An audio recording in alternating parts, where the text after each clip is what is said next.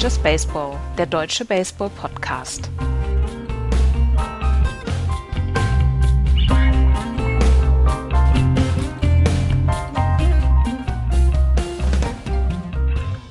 Morgen in drei Wochen starten die Playoffs mit dem AL oder NL Wildcard Game. Das weiß ich nicht, habe ich gerade nicht vorbereitet. Auf jeden Fall mit einem der Wildcard Games.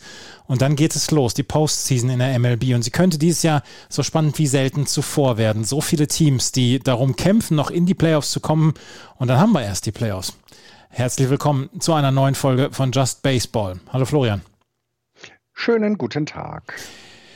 Axel liegt am Pool und hat schon das dritte Schirmchengetränk am Start. Der wird diese und nächste Woche nicht dabei sein. Deswegen müssen wir hier in der heißen Phase der äh, MLB-Saison dann jetzt mal zu zweit über die Runden kommen. Das kriegen wir auch hin. Ja, das kriegen wir hin. Übrigens, die American League darf am 5. Oktober mit dem Wildcard Game beginnen, um dann am 6. Oktober von der National League gefolgt zu werden. Also, morgen, also heute in drei Wochen gibt es irgendein Tiebreaker-Game, sage ich jetzt mal.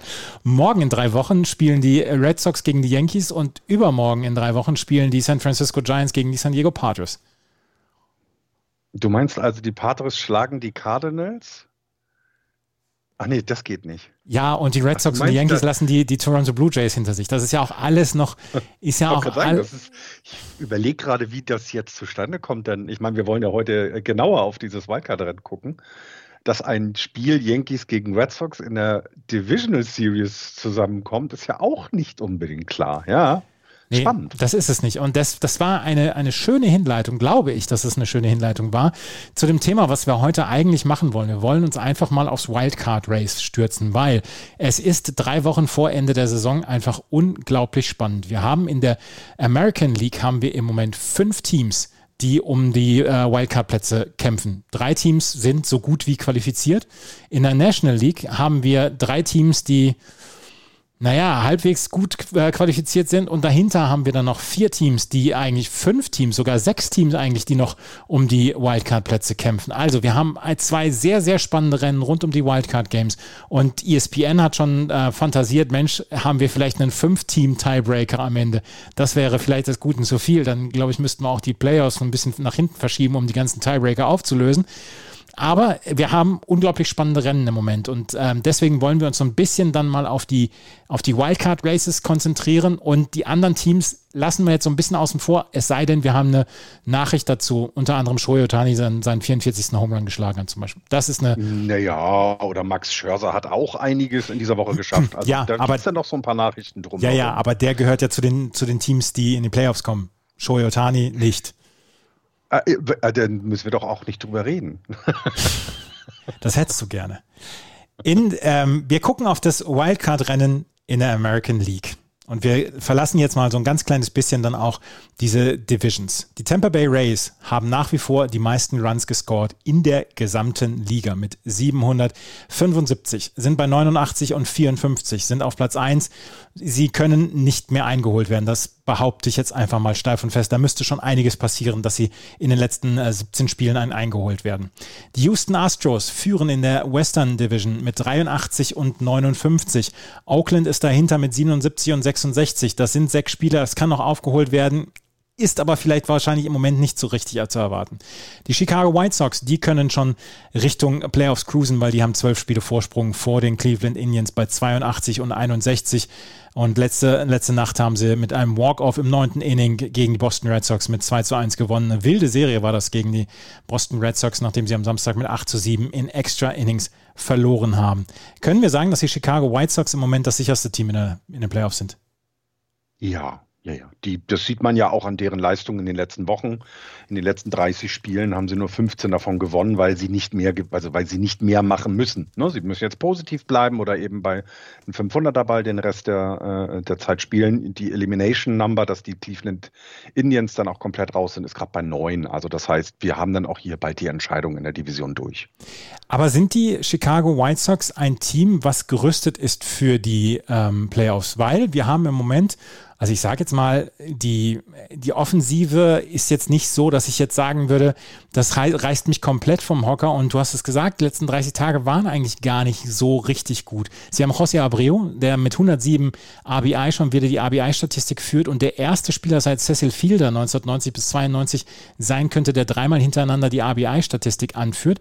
Aber wenn man jetzt auf die letzten 30 Tage in den Statistiken, gerade beim, in der Offensive ähm, äh, schaut, dann guckt man und sieht, José Abreu und Luis Robert sind richtig gut drauf, aber Eloy Jimenez, Cesar Hernandez sind nicht so richtig gut drauf, Andrew Vaughn ist nicht so richtig gut drauf, aber das Middle of the Lineup, José Abreu, Luis Robert und Johan Mancada, die sind offensiv so richtig stark und auch Louis Garcia, der letzte Nacht den Walk-off Home, Home Run geschlagen hat gegen die Boston Red Sox, ist gut drauf. Sind die Chicago White Sox deiner Meinung nach gerüstet für die Playoffs?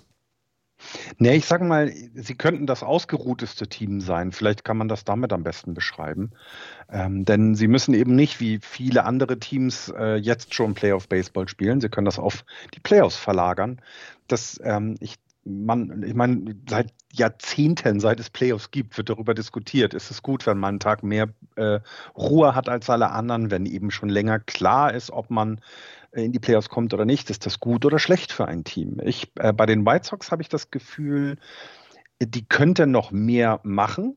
Sie brauchen es derzeit aber nicht und das merkt man dann auch. Und das kann, das kann dann alles gut sein, weil ähm, sie haben ja alle Spieler, die du gerade genannt hast, die im Moment nicht so gut drauf sind, die können ja dann quasi in den Playoffs wieder zu ihrer Normalleistung zurückkehren und würden dann einfach weiterhin ein richtig, richtig gute Baseballspieler in der gesamten MLB sein. Und ich ich kann die ganz, ganz schwer einschätzen.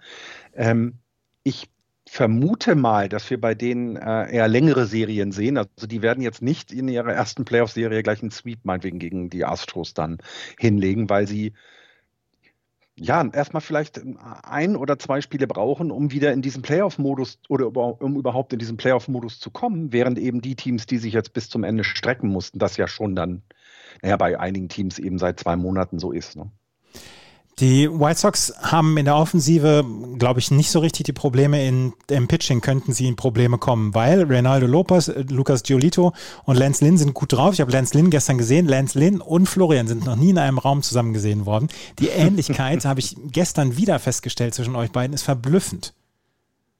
Nee, es kommt nur, weil Männer mit dem Bart sehen doch alle gleich aus für dich. Nee, das ist, das ist so nicht. Das ist so nicht. Das, der hatte eine Mütze auf und der sieht genauso aus wie du. Lance Lynn und Florian sind ein und dieselbe Person. Jedenfalls, Lance Lynn, Lucas Giolito und Reynaldo Lopez, die sind gut drauf und haben auch in den letzten 30 Tagen einen richtig guten Job gemacht. Ich gucke immer auf die letzten 30 Tage, um dann so ein bisschen dann auch das Formbarometer zu sehen, weil wir gucken, gucken nachher auf ähm, Kevin Gaussmann und bei dem ist die Form halt im Moment nicht so richtig da. Dylan Cease, der ist rumgeschubst worden am Samstag und Dallas Keuchel ist im Moment gar nicht gut drauf. Carlos Rodon haben sie dann noch als Starting Pitcher. Ähm, der hat allerdings so ein bisschen mit Verletzungsproblemen zu kämpfen und deswegen ist das im Moment ja drei Pitcher, auf die sie sich wirklich verlassen können mit Lynn, Giolito und Ronaldo Lopez und da wird es um den vierten Starter gehen. Dallas Keuchel hat schon gesagt, ja, ich werde einiges tun müssen, um da in die Playoff Rotation reinzukommen. Vielleicht ist er tatsächlich äh, im Bullpen zu sehen. Und dann haben wir Dylan Cease als Starter Nummer vier. Ich würde jetzt im Moment Lukas äh, würde im Moment Lance Lynn in einem Spiel 1 ähm, den Ball geben. Du auch, oder? Ja, klar. Im Moment definitiv, ähm, wenn man das sich die letzten Tage angeguckt hat, absolut. Ähm, ich möcht, mag immer nur noch mal bemerken, dass wir, wenn wir in die Playoffs gehen, eben nicht über eine normale Five-Man-Rotation reden, sondern du eben entsprechend äh, der Umstände deine Pitcher platzierst und ein ähm, Dallas Keuchel dann meinetwegen für ein Long Relief mal einzusetzen, glaube ich, ähm, ist auch nichts Schlechtes, was du, ähm, was, was du machen kannst. Deswegen ähm, ich, ich bin da immer sehr äh, skeptisch, wenn man ganz normal die, äh, die, die, die Rotation der jetzigen Saison nimmt, sondern ich glaube einfach, dass du die, die Spieler nimmst, die wirklich gut drauf sind, die kriegen dann die ein oder zwei, den ein oder zwei Spot äh, in dieser ersten Serie, die die, die, die White Sox ähm, ähm, spielen müssen, sind wir ja sowieso, reden wir über fünf Spiele, die gespielt werden müssten im, im Höchstfall. Und da muss ich ganz ehrlich sagen, wenn du dann Lance Lynn äh, vorne ran nimmst, ja, da würde ich auch, so, da hätte ich auch überhaupt gar keine Probleme mit. Äh, und ähm, ich, also ich, ich, ich, traue Ihnen da doch einiges zu, auf jeden Fall. Ähm, ob, ob es dann aber in einer Sieben-Serie zum Beispiel, Siebener-Serie gegen dann meinetwegen die New York Yankees, Boston Red Sox, Tampa Bay Rays, wer auch immer sich dann da äh, durchsetzt auf der anderen Seite des Playoff-Baumes, das wage ich dann wiederum zu bezweifeln, weil da bräuchtest du eigentlich einen Starting-Pitcher wie Dallas Keuchel, dass der richtig gut drauf ist. Und das haben wir halt gerade nicht. Ähm, deswegen ist das ein bisschen schwierig. Ähm, meine Skepsis gegenüber den White Sox hat sich ja über das Jahr jetzt auch ähm, ähm, aufgelöst. Ähm, ich hatte, wir hatten, oder wir alle drei hatten ja vorher gesagt, dass äh, der alte Trainer mit LaRusso ähm, so ein bisschen vielleicht, ja, ein, einen anderen Vibe in diese Mannschaft bringt. Und das hat er anscheinend nicht gemacht, sondern die wirken sehr, sehr konstant, die wirken auch sehr, sehr vorbereitet. Und ähm, ich bin gespannt, ob wir sowas wie zum Beispiel einen Opener mal von den White Sox sehen. Ich vermute das eher nicht. Ähm, aber trotzdem, ähm, in einer, in einer Fünfer-Serie mit der, mit der Rotation, die jetzt gerade gut drauf ist, sind die White Sox ein Team, was man schwer schlagen kann. Zumal in den späteren Innings, das haben wir schon die ganze Saison gesagt, kommen dann eben diese guten Trades äh, äh, ähm, dann an auf dem Mount. Also ich meine, wenn du mit Hendricks, äh, nee, nicht mit Hendricks, wie hieß er noch? Der andere, doch, Hendricks, natürlich. Liam Hendricks, ja.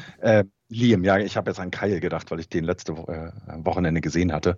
Wenn du mit Hendricks und Keikel irgendwie die letzten beiden Innings äh, bestreiten kannst, dann ist das dann, dann hast du da schon einen Vorteil, den andere nicht so unbedingt haben. Ne? Und so muss man vielleicht dann auch die Spiele bei den White Sox bewerten derzeit, was das Pitching du, angeht. Du brauchst in den Playoffs brauchst du eine Vier-Mann-Rotation. Dadurch einen Ruhetag zwischendurch hast für eine Sieben-Spiele-Serie brauchst du maximal vier Starting-Pitcher. Wenn man jetzt davon ausgeht, dass Ronaldo Lopez, Lucas Giolito und Lance Lynn ähm, die Starts bekommen, dann ist Dylan Cease oder Dallas Keuchel der vierte Mann. Der, der fünfte ist dann für Long Relief beziehungsweise für Spot-Starts zuständig. Oder dass er wirklich mal dass man wirklich mal sagt, okay, Dylan Cease kriegt drei Innings, die nächsten drei Innings kriegt Dallas Keuchel, wenn es perfekt läuft. Ähm, es ist sehr, sehr spannend, wie sich das bei den Chicago White Sox auswirken wird. Aber wir können sagen, im Moment in der, ähm, in der Division führen sie, jetzt gucke ich dort doch noch nochmal nach, führen sie mit zwölf Spielen, zehn Spiele, ähm, also zwölf Spiele Vorsprung haben die Chicago White Sox. Sie haben nur noch 19 Spiele zu spielen. Also da wird nichts mehr passieren bei den Chicago White Sox. Die Tampa Bay Rays, nach wie vor, habe ich gesagt, haben sie den ähm, besten, das, die, die meisten Runs gescored und sind, und das tatsächlich trotz eines, naja, wir haben Vladimir Guerrero Jr. bei den Toronto Blue Jays. Wir haben Shohei Otani bei den Los Angeles Angels. Wir haben sehr viele Spieler, die rein in der Offensive für ganz viel Alarm machen. Wenn man sich das anschaut, der ähm, im OPS ist Nelson Cruz der beste Spieler von den Tampa Bay Rays und im OPS-Wert in, in, der gesamten Liga, also On-Base Percentage plus Slugging, ist er auf Rang 40. Brandon Lowe ist auf Platz 43, Randy Rosarena ist auf Platz 50 und trotzdem haben sie die meisten Runs gescored und das ohne in irgendeiner Weise einen Monster-Home Run-Schläger dabei zu haben. Das ist etwas, was mich am meisten fasziniert an dieser Truppe, an den, an den Tampa Bay Rays. Sie haben es noch nie geschafft, die meisten Runs in einer Saison zu scoren. Dieses Jahr könnte es tatsächlich das erste Mal sein. Und sie sind nach wie vor sehr, sehr gut drauf. Sie haben jegliche Angriffe von den äh, New York Yankees oder Boston Red Sox jetzt abgewehrt in den letzten Wochen und haben eine wirklich herausragend gute Saison gespielt. Wanda Franco, der ist allerdings jetzt auf der Injury List, hatte ähm, zwischendurch 37 oder 38 Spiele, wo er on Base gekommen ist, hatte jetzt zuletzt einen 364er Betting Average, 429er on Base Percentage, 568er Slugging, fast 1000er OPS. Nelson Cruz 879er OPS, Brandon Lowe 924er OPS, Randy Rosarena 849er OPS. Das sind alles die letzten 30 Tage. Also die Tampa Bay Rays spielen offensiv nach wie vor, feuern sie aus allen Zylindern, ohne wirklich so ein Middle of the Line-Up zu haben, wo alle sagen würden, oh, oh, oh, da sind die Monster-Basher. Ich finde auch insgesamt die Race als äh, empfinde ich jetzt nicht nur, weil es äh, qua Statistik so ist, sondern auch so vom, von diesem Bauchgefühl her, mit, gegen wen würde ich dann in den Playoffs am ungernsten spielen, sage ich mal. Da sind die Rays bei mir auch auf absoluten Platz 1 in der American League, weil sie eben genau dieses Team sind, wo du nicht sagen kannst, wir konzentrieren jetzt uns auf Pitch um das herum, setz hier ein Lefty ein, damit du das hast. Oder keine Ahnung, bringen sie in die späten Innings, weil dann das Starting-Pitching abfällt. Ne? Also weil dann das Relief-Pitching kommt und, und nicht gut ist. Oder eben äh, versuchen, du kannst ja nicht mehr probieren, ähm, um, um die Stars rumzupitchen, weil sie, dann müsstest du um neun Leute rumpitchen in dem Sinne, weil es eben keinen Star gibt. Also es ist schwer ausrechenbar. Und, und also das, was du gesagt hast, ne? die Rays haben, haben eine Offensive, das ist irre, das ist also wirklich wahnsinnig. Es sind 5,4 Runs, die pro Spiel gescored werden. Und wenn wir uns, ne, das, das hattest du ja mal irgendwann erklärt, wenn man einen Starting-Pitcher nimmt und sagt, er hat ein ERA von drei, dann ist der wirklich extra klasse. In deren Fall könnte der ja sogar ein ERA von vier haben, weil sie einfach so viele Runs scoren. Und ähm, es ist eigentlich ja so, dass in den Playoffs die Anzahl der gescorten Runs eher runtergeht, weil eben doch äh, jedes Spiel ja nun mal noch mehr zählt. Bei den Tampa Bay Rays hätte ich das Gefühl, dass die das das ganze Jahr schon so sehen und sagen, wir müssen einfach jeden Base Runner auf Teufel komm raus auf die Poundplatte kriegen. Und das schaffen sie irgendwie. Und ähm, das ist im Moment auch für mich das, das stärkste Team in der American League insgesamt. Sind aber aus dem Wildcard-Rennen auch rauszunehmen, würde ich behaupten. Ähm, also wir haben eben bei den White Sox davon gesprochen, dass die ähm, so weit führen und ich, ich, ich gehe mal davon aus, die neuen Spiele, die sie jetzt Vorsprung auf die, auf die Blue Jays und äh, Red Sox haben in der Division, das sollte sich schon ausgehen bis zum Ende. Das Pitching macht im Moment ein ganz kleines bisschen Sorgen. Auch hier der Blick auf die letzten 30 Tage, um einfach mal so ein bisschen Formbarometer zu bekommen. Michael Wacker in den letzten fünf Spielen, die er gepitcht hat, 25 Innings, ein 5er ERA. Luis Patino, ein 4,57er ERA. Ryan Yarbrough, 5,82er ERA. Das alles in den letzten 30 Tagen. Drew Rasmussen und Shane McClanahan, die, die Starts hatten, die sind gut dabei weggekommen mit einem 3er bzw. 1,50er ERA für Drew Rasmussen. Ansonsten haben sie ein sehr, sehr gutes äh, Relief-Pitching, aber das Relief-Pitching musste in letzter Zeit tatsächlich eine ganze Menge machen. Ähnlich wie zum Beispiel bei den San Francisco Giants, die ihre, die ihr Bullpen im Moment auch sehr, sehr herausfordern. Aber die ähm, eine große Stärke der Tampa Bay Rays ist, ähm, Home Runs mit Runners on Base. Da führen sie nämlich die Liga an. Sie kommen auf Base, bis dahin spielen sie Small Ball und dann haut einer den Ball aus dem Stadion. Das finde ich erstaunlich und das finde ich so, ja, das ist so, ich möchte sagen, erfolgversprechend, wenn du so eine Taktik nee, hast. Ist, ich wollte gerade sagen, und es, es, wirkt ja dann auch, es klingt auch wieder bescheuert, als sehr gewollt. Ne? Wenn man sich dann anguckt, was, was wir bei anderen Teams haben, wo du Homerun-Schläger dabei hast. Ähm, ich hatte auch irgendwo eine Statistik gelesen, dass irgendjemand hat sehr viele Lead-off-Home-Runs geschlagen in dieser Saison. Naja, dann bist du halt alleine auf der Base, ne? Also ja. du bist der Einzige, der um die Bases läuft. Ähm, du hast keinen vor dir mehr, den du nach Hause bringen kannst. Ähm, deswegen, ne, deswegen so ein Liter of Home Run, das ist toll fürs Publikum. Alle, alle jubeln und alles ist toll, weil das Spiel beginnt gut. Aber im Endeffekt ist es halt nur ein blöder Run. Und warte doch einfach auf Position drei, bis du dann zwei Leute nach Hause bringst. Das bringt doch viel mehr. Das ja. klingt so super einfach. Und vielleicht haben die, haben die Tampa Bay Rays eben genau das, das auch sich so entsprechend zusammengesucht, das Team, dass sie eben sagen, wir werden niemanden haben, der das Spiel von vorne, also wir werden niemals einen Grang mit vier Essen auf der Hand haben. Assen, auf der Essen? Assen? Assen. Asse. Assen. Äh, mit, vier, äh, mit, äh, mit vier Buben, Entschuldigung. Asse, warum Asse beim Grang kann auch wichtig sein, aber anders gesagt. Also ohne, ohne Asse, ohne Asse, ohne Asse möchte ich so einen, so einen Grang aber auch nicht unbedingt runterspielen.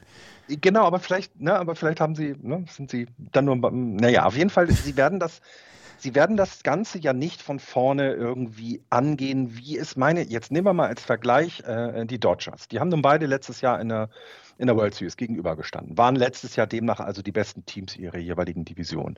Und bei den Dodgers muss man ja schon sagen, die hatten eben neben denen, dass es ein sehr tiefes Team ist, eben aber auch Leute, die von ne, Mookie Betts, der keine Ahnung, ne, dann meinetwegen schon als Leader-Hitter dann seinen Homerun rausschlägt. Und bei den Tampa Bay Rays ist es vielleicht eben nicht so, sondern die warten darauf, dass die Leute erst auf Base sind und sagen, und jetzt schlagen wir zu, weil jetzt bringt es erst was. Ich weiß nicht, ob man das trainieren kann. Ich glaube nicht. Ähm, ich weiß aber, dass, also in, den, in der Berichterstattung zu den Spielen, die ich immer gucke, wird eben schon davon gesprochen, dass du als Spieler etwas den Fokus doch etwas mehr verstärken kannst, wenn eben jemand on Base ist, weil du weißt, dass es jetzt umso wichtiger ist, den Ball ins Spiel zu bringen. Und ähm, daher, ähm, ich, ich kann mir das schwer erklären, wo diese tolle, tolle Statistik der, der, der Tampa Bay Race, was die Runs angeht, herkommt. Denn du hast ja selber gesagt, ne, bei den Home Runs führen sie zum Beispiel die Liga ja nicht an. Sechster ne? Platz also bei den Home Runs. Toronto ne? Blue Jays also, auf Platz 1 äh, mit 230 Home Runs und die Tampa Bay Rays mit auf Platz 6 mit 198 Home Runs. Ne? Und, und damit sind sie, äh, ähm, na, also damit sind sie immer noch im, im, oberen Drittel auf jeden Fall und das ist auch gut. Aber das ist eben nicht der Weg, wie sie Spiele gewinnen. Das muss man, ne? das, ich meine, es sind 30 Home Runs um und Unterschied zu den Toronto Blue Jays. Aber bei den Runs sieht es eben, na, da sind sie 20 Runs besser. Ja. Na? Also trotz der vielen Home Runs schaffen es die Blue Jays nicht, so viele Runs zu scoren wie die Tampa Bay Rays. Und sehr, sehr äh, bemerkenswerte Leistung, finde ich auch. Ähm, insgesamt ist das Team aber vielleicht auch, ne, was, was wir ja schon die Saison über hatten, eben einfach auch anders aufge, aufgebaut. Und vor allem, ähm, mir macht es halt Sorge, weil man eben ja sich nicht auf eins konzentrieren kann, sondern man muss irgendwie, also du musst sechs Analysten, glaube ich, mehr einstellen als Playoff-Gegner, damit du überhaupt erstmal dahinter kommst, wer steht denn wo und was machen die eigentlich so. Die Tampa Bay Rays sind auf jeden Fall nach wie vor das Einhorn der Liga. Also sie haben, kein, sie haben keine große Payroll, sie haben nicht wirklich viele Zuschauer im Stadion. Sie müssen jedes Jahr wieder aufs Neue ähm, das Team neu aufbauen. Sie traden ihren besten Pitcher Anfang der Saison, Blake Snell, zu den San Diego Padres und bauen trotzdem immer wieder ein Team auf, was wieder um, die, um den Divisionssieg mitspielen kann. Ich kann nur im Staub kriechen vor Bewunderung für die Tampa Bay Rays. Aber wir werden es nächstes Jahr wieder erleben, wir werden es übernächstes Jahr wieder erleben. Dann wird es vielleicht wieder mal ein Off-Jahr geben. Dann gibt es aber wieder ein Jahr, wo sie um die Playoffs mitspielen. Die Tampa Bay Rays machen das wirklich ganz, ganz, ganz herausragend. Richtig gut machen das auch die Houston Astros, die im Moment in der ähm, American League West auf Platz 1 stehen. Und auch hier ein Blick auf, das, auf die Statistiken in der Offensive und im Pitching auf die letzten 30 Tage. Wenn wir uns das angucken, ähm, schauen wir auf José Altuve, der 2,75er Average hat. Auch Juli Gurriel ist richtig gut drauf. 2,84er on ähm, Average, 3,71er on Base Percentage. Carlos Correa sogar noch ein bisschen besser bei 101 at Bats, 3,07er Average, 3,77er on Base Percentage. Auch hier ähm, die die Houston Astros gehen auch über die ähm, Offensive beziehungsweise über das, was sie an Material haben in the Middle of the Lineup. Aber wenn wir auf das Starting Pitching gucken, auch da ist es im Moment durchaus grundsolide. Lance McCullers liefert gut ab, Luis Garcia liefert gut ab, Framber Valdez liefert gut ab, Jake Odorizzi liefert gut ab. Zach Greinke hat in den letzten Wochen Probleme gehabt, der hat es nicht so richtig über die Bühne bekommen, aber Zach Greinke ist in seiner Einzigartigkeit als Pitcher ist ja, glaube ich, immer eine Verstärkung für ein Playoff-Team. Weil wenn du jemanden hast, der heute 100 Meilen die ganze Zeit wirft und äh, am nächsten Tag hast du Zach Greinke, der mit einem 85 Meilen Fastball beziehungsweise mit einem 75 Meilen Changeup oder seinem Ethos Pitch über 55 Meilen dann äh, die Gegner auseinanderbringen kann, dann ist das ein Asset für die Houston Astros. Die Houston Astros für mich ein bisschen die große Unbekannte. Wir sprechen das ganze Jahr schon darüber, wer gut sein will, muss an den Houston Astros vorbei. Das ist so das, das Team, was getestet werden soll. Werden sie nochmal getestet von Oakland und Seattle? Was glaubst du? Ich, ich habe mir das die ganze Zeit jetzt ne, also so als Vorbereitung für die Sendung habe ich mir die ganze Zeit überlegt, wen, ne, wo, wo sage ich, dass die Divisionssieger klar sind? Und das ist eben bei den White Sox und bei den Rays. Bei den Astros hast du sechseinhalb Spiele. Das klingt jetzt erstmal auch viel. Das ist eine Woche Baseball, die die anderen beiden aufholen müssen. Aber du hast eben auch zwei Konkurrenten. Also du kannst auch hier als Astros nicht dich auf, auf, auf eine Serie oder auf einen Spieler oder auf, äh, auf ein Team konzentrieren, sondern du hast hinter dir zwei Teams mit ja, gleichem Rückstand. Und das, das könnte eventuell der Druck bedeuten, an dem sich die Astros jetzt die letzten zwei Wochen messen müssen. Ähm, ich würde sie zwar immer noch nicht als Wackelkandidat sehen, sage ich mal, dass sie den ersten Platz noch aufgeben, aber von den drei Teams, die in der American League führen, sind sie schon diejenigen, die, die da im Moment am gefährdetsten, sage ich mal, sind. Rein von den Zahlen her. Guckst du dir das Schedule an, Sie, ähm, sie dürfen jetzt eine, eine, eine Texas-Serie machen, äh, also vier, vier Spiele in, in, bei, in Arlington. Dann äh, spielen sie zu Hause gegen die Diamondbacks. Naja, Danach haben sie äh, Shohei Otanis Team äh, bei sich ähm, und dann wird es erst interessant. Dann haben die letzten halt neun Spiele, Spiele, die letzten neun Spiele sind halt genau, hochinteressant das, für die Houston Astros. Das ist na genau, und jetzt siehst du schon, sie spielen zum Beispiel nicht mehr gegen die Mariners, was für die Houston Astros ein Vorteil sein kann. Aber sie haben noch in den letzten äh, Wochen dann, äh, dreimal sind sie in Oakland und einmal spielen sie noch zu Hause äh, gegen Oakland und dazwischen kommen noch die Tampa Bay Rays, von denen man dieses Jahr klar, äh, qua ja, von, von äh, Saisonspiel 1 einfach immer gute Leistungen gesehen hat. Die haben ganz, ganz wenige Schwächephasen gehabt, also auch nicht einfach. Und da sehe ich so ein bisschen die Gefahr für die Astros, ne? dass du in den letzten neun Spielen, da kannst du von den Serien, kannst du auch mal nur drei gewinnen und schon haben andere eine Chance wieder aufzuholen. Und deswegen, wenn ich jetzt einen Wackelkandidat küren müsste, dann wäre das, äh, wären das die Astros in der American League, aber immer noch mit so einem kleinen Sternchen dabei. Also ganz so schlimm ist es nicht, liebe Astros-Fans. Wie gesagt, die letzten neun Spiele gegen die Ace sechsmal und gegen die Tampa Bay Rays, die könnten nochmal interessant werden. Aber vielleicht haben sie zu dem Zeitpunkt schon einen Vorsprung aufgebaut, wo sie sagen, wir können uns so ein bisschen zurücklehnen, weil das jetzt gegen die Rangers und gegen die Diamondbacks, das sind Spiele, die sind, äh, die können sie gewinnen. Wenn sie da 5-2 rausgehen, sind sie in einer guten Position. Dann gegen die Angels 2-2 von mir aus spielen, dann bist du bei 7-4 in, der, in den nächsten elf Spielen. Und ich glaube, dann können sie es relativ ähm, gut angehen, weil da werden, wenn sie 7-4 gehen, dann müssten die Mariners ähm, oder die Oakland A's schon 11-0 gehen, um da vier Spiele aufzuholen und dann nur noch zwei Spiele Rückstand zu haben. Und das wird dann, glaube ich, relativ schwer. Und ähm, da sollten die Houston Astros im Moment in einer sehr komfortablen Situation sein. Und ähm, das sind im Moment die drei Division-Sieger. Dahinter gibt es jetzt aber eine lustige Prügelei. Wenn wir uns das anschauen, die Toronto Blue Jays sind in den letzten Wochen heiß gelaufen wie die Sonne. 80 und 63 stehen auf dem ersten Wildcard-Platz. Dahinter die Boston Red Sox, gleiche Differenz, 81 und 64, haben schon zwei Spiele mehr gehabt als die äh, Toronto Blue Jays. Dahinter, ein Spiel dahinter, die New York Yankees, die nach ihrer 13 Spiele Siegesserie jetzt 12 aus den letzten 15 wieder verloren haben, 79 und 64. Dahinter die Oakland A's mit 77, 66 und die Seattle Mariners mit 77 und 66, die allerdings die beiden letzten Spiele dann auch wieder verloren haben. Kommen wir zu den Toronto Blue Jays. Und wenn ihr genau hinhört, wenn ihr einfach mal das Fenster aufmacht und genau hinhört, dann hört ihr noch das Wimmern aus Baltimore. Was die, was die Toronto Blue Jays in den letzten drei Tagen mit den Baltimore Orioles, mit den bemitleidenswerten Baltimore Orioles gemacht haben, spottet jeder Beschreibung. Sie haben 44 Runs in drei Tagen gescored gegen die, ähm, gegen die Baltimore Orioles. Sie haben es geschafft, in vier Innings, elf Runs im siebten Inning der, ähm, des Samstagspiels und 16 Runs über die ersten drei Innings im ähm, Spiel am Sonntag haben sie 27 Runs in vier Innings geschafft. Das ist, das ist der, der, der höchste Wert in der MLB-Historie. Vorher gab es mal 25 Runs in vier Innings. Sie hauen im Moment alles kaputt und alles, was bei drei nicht auf dem Baum ist, wird aus dem Stadion im Moment geschlagen. Und auch hier der ähm, Blick auf die letzten 30 Tage. Vladimir Guerrero Jr. in den letzten 30 Tagen hat er neun Home Runs geschlagen, 14 RBI, 12 Walks, 15 Strikeouts. Marcus Simeon in den letzten 30 Tagen 13 Home Runs, 25 RBI. Lud Gurriel 27 RBI. Teoscar Hernandez 24 RBI.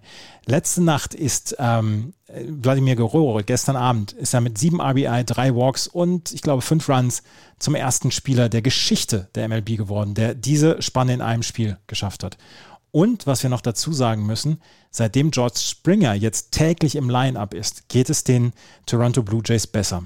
43 zu 41 ist die Bilanz der Toronto Blue Jays, wenn äh, George Springer nicht dabei ist. 37 zu 22, wenn er dabei ist. Und das führt dazu, dass die Toronto Blue Jays auf einmal wieder da sind und den ersten Playoff-Platz oder den ersten Wildcard-Platz haben. also die sind im Moment heißer als die Sonne. Ja, und wenn du überlegst, so wenn, als wir vor drei Wochen gesprochen haben ähm, über Playoff-Rennen in der American League, haben wir auch gesagt, ja, die, die Blue Jays sind noch dabei. Ah, wird aber schwer, dass sie diesen Rückstand aufholen. Und jetzt stehen sie da äh, geteilt auf dem, oder sind jetzt einer der beiden Wildcard-Plätze ähm, und äh, sind bisher im September ähm, sind sie 11-1. Ach du meine Güte, die haben erst ein Spiel verloren im September und ein Run Differential von plus 51. Gucken wir uns mal andere Teams an, das haben die nicht in einer Saison geschafft. So ein Run Differential. Also das ist schon beeindruckend. Ähm, es ist halt vielleicht eben genau der Unterschied zu vielen, vielen anderen Teams, die wir jetzt besprochen haben. Ähm, bei den Blue Jays hattest du am Anfang der Saison das Gefühl, irgendwas klickt noch nicht. Sie waren ja nun auch in Buffalo, also nicht in, in Toronto zu Hause, sondern haben da erstmal ihre Spiele ja ausgetragen wegen, dem, wegen des Coronaviruses und ähm, sind jetzt gewechselt wieder, dürfen wieder in Toronto spielen.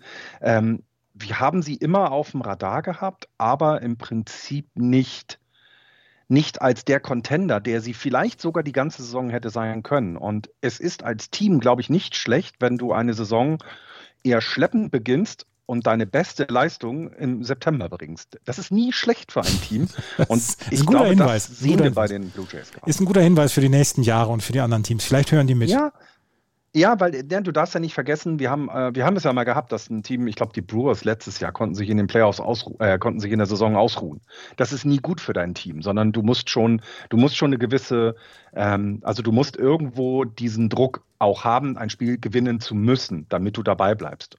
Bei den Blue Jays hatte ich jetzt allerdings auch in, dem, in, den, in den letzten Wochen das Gefühl, das hatte gar nichts damit zu tun, dass sie selber darüber geredet haben, dass sie ja noch in die Playoffs wollen, sondern sie haben einfach angefangen, den Baseball gerade in der Offensive zu spielen, den sie in der Lage sind zu spielen.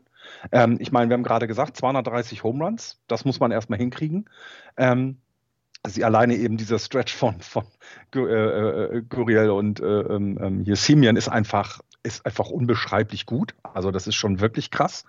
Ähm, auch was man sagen muss, ist ja, dass du neben dem Ganzen sagen musst, äh, äh hier Steven Matz als Pitcher, Starting Pitcher im Moment, äh, mit einem 1,61er ERA äh, in den letzten fünf Starts, das ist nicht schlecht. Also auch da haben sie vielleicht ein bisschen die ähm, ja, die Ernsthaftigkeit erkannt, die notwendig ist, um äh, ähm, noch diesen Platz vielleicht äh, zu bekommen. Ne? Das, das sieht man jetzt so ein bisschen. Es sieht aber, finde ich, tatsächlich ähm, sehr spaßig alles aus. Ne? Also es sieht aus, als wenn die einfach einen riesen, riesen Bock darauf zu haben, gerade so zu spielen. Was machen wir mit ähm, was machen wir mit Vladimir Guerrero Jr.? Der könnte tatsächlich in diesem Jahr so ein bisschen sogar die Triple Crown schaffen. Average 319er, 44 Home Runs ist jetzt mit, ähm, mit Shohei Otani gleichgezogen. 102 RBI ist 5 RBI hinter, hinter ähm, sag schnell, Ka äh, Abreu, José Abreu, Carlos ja, Juan, Juan. Carlos Juan. Hoffe. Hinter José ja. Abreu, der könnte tatsächlich dieses Jahr noch die Triple Crown holen. Und es macht unglaublich Spaß, dem Jungen beim, beim Baseballspielen zuzugucken. Äh, an der First Base ist er auch noch ordentlich und ähm, zeigt, zeigt gute Moves da wir haben letztes oder vorletztes Jahr über ihn gesprochen, wo wir gesagt haben, ja, der, der muss so ein bisschen, er muss die Ernsthaftigkeit finden und er muss dann auch ähm, zusehen, dass er jetzt mal so aus seinem Talentstatus rauskommt. Ich glaube, wir können relativ sicher sagen, dass er aus seinem Talentstatus raus ist. Der junge Mann ist 22 Jahre alt. Der darf auch eigentlich sogar noch ein Jahr Talent bleiben. Ähm, will er aber anscheinend nicht. Ähm, er will es seinem Vater gleich äh, machen. Sein Vater hatte die Saison, ich glaube, als er den 40. Home geschlagen hat, hat er seinen Vater irgendwie als Home Run Leader für irgendwas geteilt. Also er hat Rekorde seines Vaters eingeholt, was ich immer sehr witzig finde, weil sowas nun nicht so häufig vorkommt.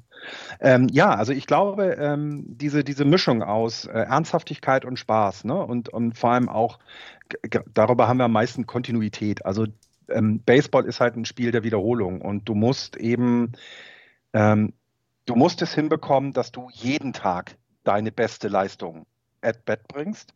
Und das scheint er jetzt verstanden zu haben in dieser Saison. Er hat es, ähm, er hat es, äh, also er nimmt es ja mit den Großen der Liga auf, das muss man dann ja einfach sagen. Ich meine, José Abreu ist eben keine 22 mehr, sondern, sondern schon etwas länger dabei. Ähm, daher ähm, ist, es ist vielleicht etwas, was, äh, was ihm ganz gut tut, dass es jetzt so ist, denn mit 22 Jahren hast du halt noch locker 12, wenn nicht 20 Jahre, äh, die du Baseball spielen kannst. Und äh, jetzt in einem Team zu spielen, das eben gerade so auch richtig Bock drauf hat, ähm, das, das ist natürlich gut. Und ähm, was, was natürlich weiterhin bleibt, ist, es gibt immer Dinge, die er verbessern kann. Äh, wir reden jetzt auch über einen Spieler, er hat halt auch schon über 100 Strikeouts gegen sich. Das ist jetzt bei 533 At-Bats okay. Aber immerhin, auch das ist wichtig, ja 77 äh, Walks. Also die Zahlen sind nicht mehr so weit auseinander, wie sie es mal waren. Ne? Also in seiner ersten Saison hatte er 46 Walks und 91 Strikeouts, also fast doppelt ähm, das Ganze gedoppelt. Deswegen, ähm, da verbessert er sich und das sieht man jetzt. Ne? Ja, absolut. Und dass er jetzt das andere Phänomen der Liga, Shohei Otani, in Home eingeholt hat, glaube ich, das kann man auch mal unterstreichen und sagen, jo, guter Typ. Shohei Otani und Vladimir Guerrero 44 Home Runs, Salvatore Perez von den Kansas City Royals 42 Home Runs, Marcus Simeon dann schon als nächster Spieler von den Toronto Blue Jays auf Platz 4 mit 39 Home Runs. Das alles mal so ein bisschen zur Einordnung. Die, die Toronto Blue Jays im Moment wirklich, wirklich richtig. Aber wie würdest du denn ihre Chancen jetzt einschätzen, wenn wir mal so uns, wenn wir uns jetzt zwei Teams picken sollen, die in der American League definitiv reinkommen in die, in die Playoffs? Gehören für dich die, die Blue Jays dazu? Naja, die Blue Jays würden schon dazugehören. Sie haben allerdings jetzt noch sechs Spiele gegen die Tampa Bay Rays. Sie haben noch drei Spiele gegen die New York Yankees. Und das sind dann Spiele, die durchaus interessant werden könnten. Sie haben natürlich dann allerdings auch noch sieben Spiele gegen die Minnesota Twins und drei gegen die Baltimore Orioles. Und die Baltimore Orioles werden wahrscheinlich überlegen, ob sie überhaupt noch gegen die Toronto Blue Jays spielen wollen.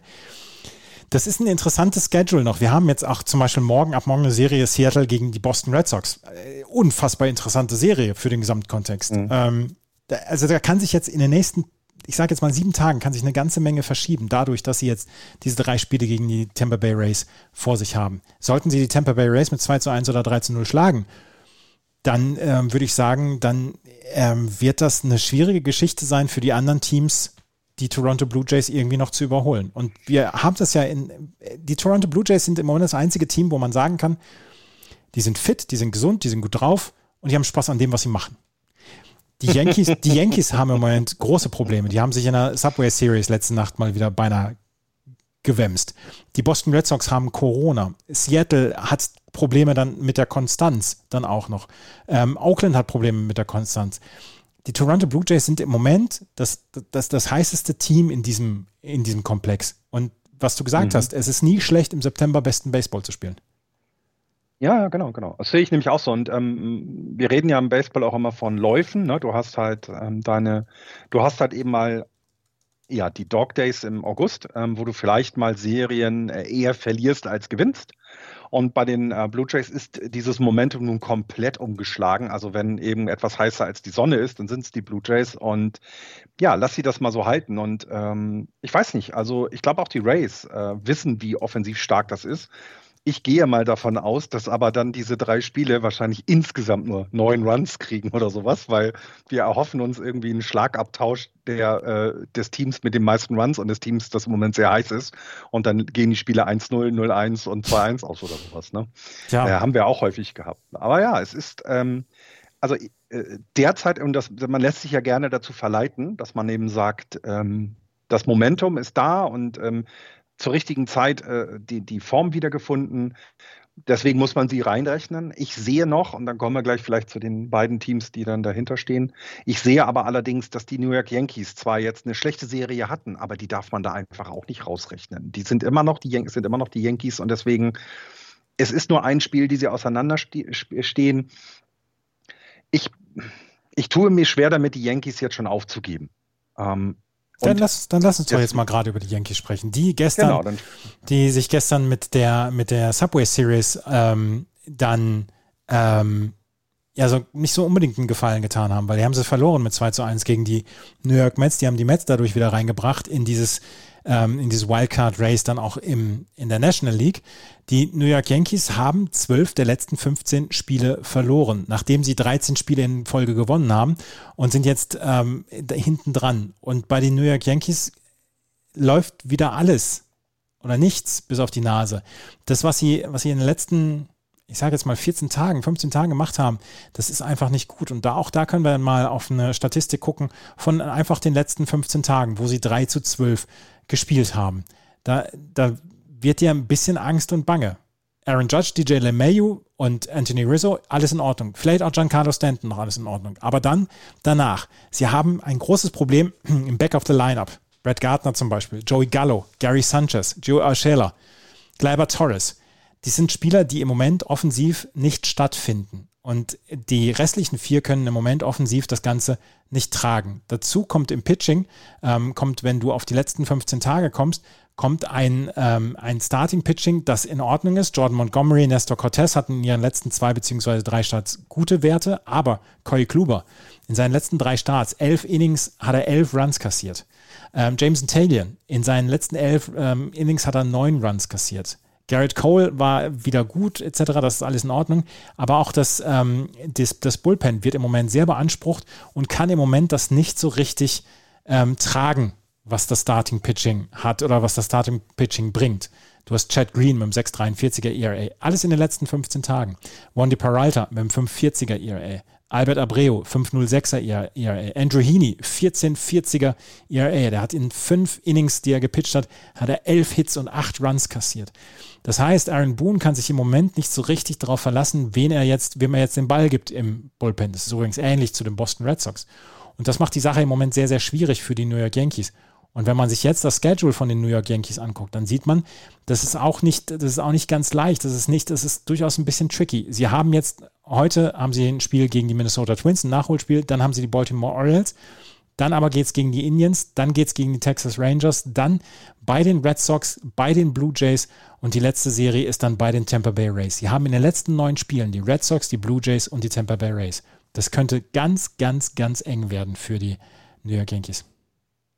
Genau, genau. Und ähm, was, was ich finde, ist, dass, dass bei den Yankees sieht man, es ist ähm, ein Team, was eben Serien braucht anscheinend. Ne? Also, dass sie ähm, sehr gut sind. Äh, das nehmen sie dann mit ins nächste Spiel. Aber wenn es mal nicht so gut ist, dann scheinen sie sich sehr schnell runterziehen zu lassen. Ich habe mal eben geguckt. Ähm, Sie haben trotz allem, ähm, das Pitching hat auch in den letzten ähm, 30 Tagen 41 Homeruns abgegeben. Ähm, zum Vergleich mal nehmen wir die ähm, Giants haben 21 abgegeben. Oder was haben wir hier noch im, in den Top 8 äh, vom ERA? Also sie sind vom ERA mit 3,39 in den letzten 30 Tagen gut, aber sie haben halt auch 41 Homeruns abgegeben. Ähm, äh, dafür aber auch 268 Strikeouts. Also man hat so das Gefühl, wenn etwas nicht gut zusammenläuft, dann fehlt irgendwo dieses Momentum, doch wieder da rauszukommen. Dann lassen sie sich halt eben jetzt in dieser Serie runterziehen. Ähm, aber wir haben es ja eben auch genau andersrum gesehen. Und wir wissen eben ja auch, ähm, dass auf beiden Seiten des Balles das ein verdammt gutes Team ist. Und das könnte denen noch zugutekommen, weil auch, und das ist eben wie bei allen anderen Teams jetzt, ne, es ist kein Spiel mehr, und das hat man gerade in der Serie gegen New York Mets gesehen. Es ist kein Spiel mehr unwichtig. Ne? Es ist jetzt jedes Spiel entscheidend. Und ich finde gerade in den letzten beiden Spielen, also das war ja nun auch, jetzt darf man nicht vergessen, das vorletzte Spiel war das Spiel an 9-11 ähm, zum 20-jährigen Jubiläum sozusagen, traurigen Jubiläum. Ähm, das war sehr emotional geladen. Also das muss man dann einfach sagen, egal wo es war. Ne? Also dass es jetzt im City Field war, wäre, es wäre auch genau im Yankee Stadium genauso aufgeladen gewesen. Aber jetzt gestern zum Beispiel, ich meine, wenn Giancarlo Stanton dann den Homerun schlägt und erstmal versucht, äh, Lindor und Baez gegen sich aufzubringen und die beiden, die beiden ja dann auch kurz davor sind zu sagen, so, dann komm doch her, junger Mann. Da gucken wir mal, wer am besten so tun kann, als wenn er schubsen kann, weil die tun die sich ja immer nichts. Aber das merkt, da merkt man eben schon, wie wichtig das auch Ganze ist. Und ähm, ja, jetzt haben sie dieses Spiel, du hast es gesagt, jetzt haben sie erstmal nochmal Minnesota, dann verprügeln sie Baltimore. Ja, und dann äh, äh geht schon wieder zu Hause gegen Cleveland und Texas, wo du einfach eben mal einen Lauf starten kannst, den du dann, wie, wie du selber gesagt hast, für die letzten neun Spiele ganz gut gebrauchen könntest. Ähm, und auch da glaube ich, kann sich weder, also die drei Teams in der eigenen Division, die können sich auch einfach nicht darauf verlassen, dass es bei den Yankees weiter so schlecht läuft. Das ist vielleicht auch noch das, was man dazu sagen soll. Garrett Cole hast du angesprochen, ist vielleicht auch noch eines der Dinge, wo man sagen kann, ja, das könnte denen noch wirklich helfen, wenn der gesund bleibt, ne? wenn er einfach seine Leistung jetzt weiter aufbauen kann.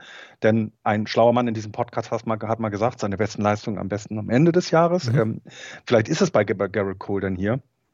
Und was man bei den Yankees auch nicht vergessen darf, die können es sich erlauben, zwei Spieler zu traden, die beide jetzt jedem Team eigentlich weiterhelfen. Anthony Rizzo und Joey Gallo von Joey Gallo hört man jetzt eigentlich gar nichts. Ne? Also sein Betting Average, seit er bei den äh, Yankees ist, ist, also die Mendoza-Line ist noch äh, fast 70 Punkte entfernt.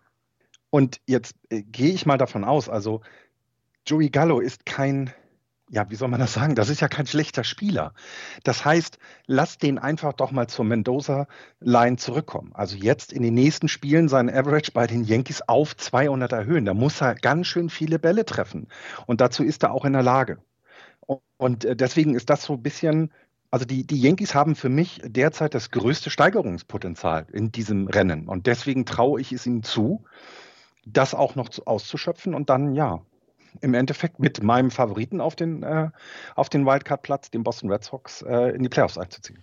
Das finde ich sehr schön, dass du die Boston Red Sox nach wie vor als Favoriten auf den Wildcard-Platz ein, ähm, ja, ein, siehst. Die Boston Red Sox haben ihrerseits große Probleme im Moment. Und das große Problem ist im Moment Corona.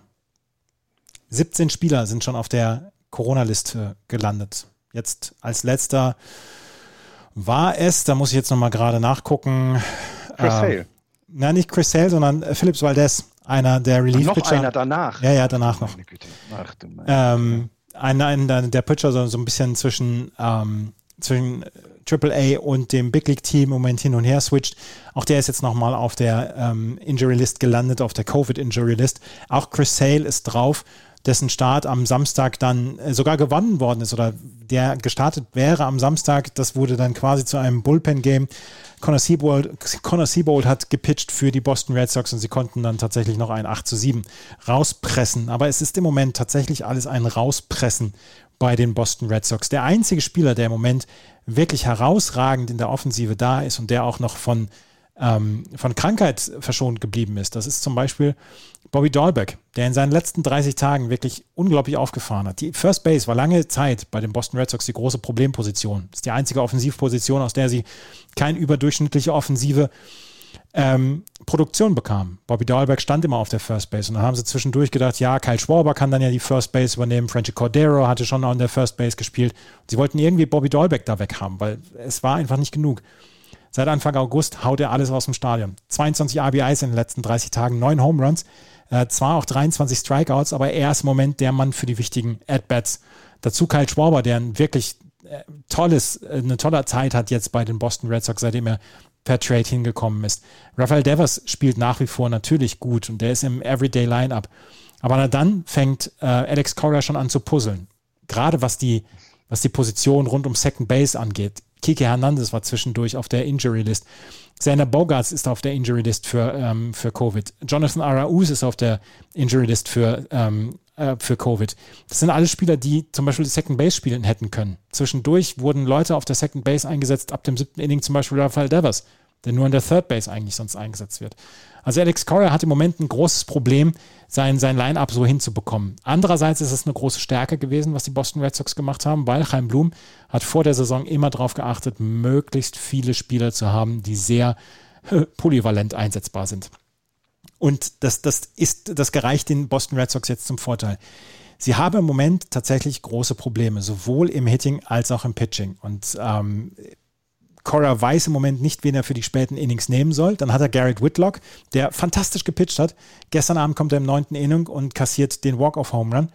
Also es ist im Moment eine Reise, reine Poselei für die Boston Red Sox und ich bin im Moment und jetzt nicht mehr so richtig positiv, was die Wildcard und die Playoff-Chancen für die Boston Red Sox angeht. Schauen wir auf Schedule. Jetzt eine unglaublich wichtige Serie gegen die Seattle Mariners. In Seattle dann auch noch. Sie reisen heute nach Seattle an die Westküste. Westküsten-Baseball ist immer blöd. Danach haben sie die Baltimore Orioles zu Hause, dann die New York Mets ähm, zu Hause, dann die New York Yankees zu Hause. Sie haben jetzt also Baltimore, Mets, Orioles zu Hause, dann Baltimore noch auswärts und die letzten drei Spiele in Washington. Das Einzige, was ihnen wirklich im Moment zum Vorteil gereicht, ist das relativ softe Schedule, was sie jetzt haben.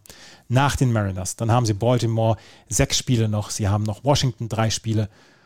Naja, und dann haben sie New York und die New York Yankees, die New York Mets und die New York Yankees. Das ist, das ist auf Kante genäht. Das ist ein Drahtseilakt. Ja, wobei du hast jetzt ein paar Dinge angesprochen, die ja dann auch irgendwann auch vorbei sind. Also die Leute, die auf der Covid-Liste sind, wenn alles gut geht, kommen die ja auch gesund zurück, sagen wir es mal so. Na, also du hast vielleicht nicht diesen Anlauf, ähm, wie man das nach einem Injury List Stand hat, wo du eine, eine echte Verletzung will ich jetzt nicht sagen, weil beides, du bist bei beidem krank und, und kaputt und kannst nichts machen. Aber na, verstehst vielleicht, was ich meine. Vielleicht ist es ja dann, ja, so noch, ne, so die, die letzten, das Aufbäumen dieser, dieser letzten ja, des letzten Aufgebotes, was du jetzt gerade bringen musst gegen Seattle. Und dann kann es ja sein, dass ersten Spieler wieder zurückkommen, dass, dass die in das Lineup integriert werden können und dass du dann diese Probleme nicht hast. Dummerweise scheint es aber, um das als Negatives mitzugeben, ja so, so zu sein, dass die Boston Red Sox ihre, ihre Corona-Probleme nicht in den Griff bekommen.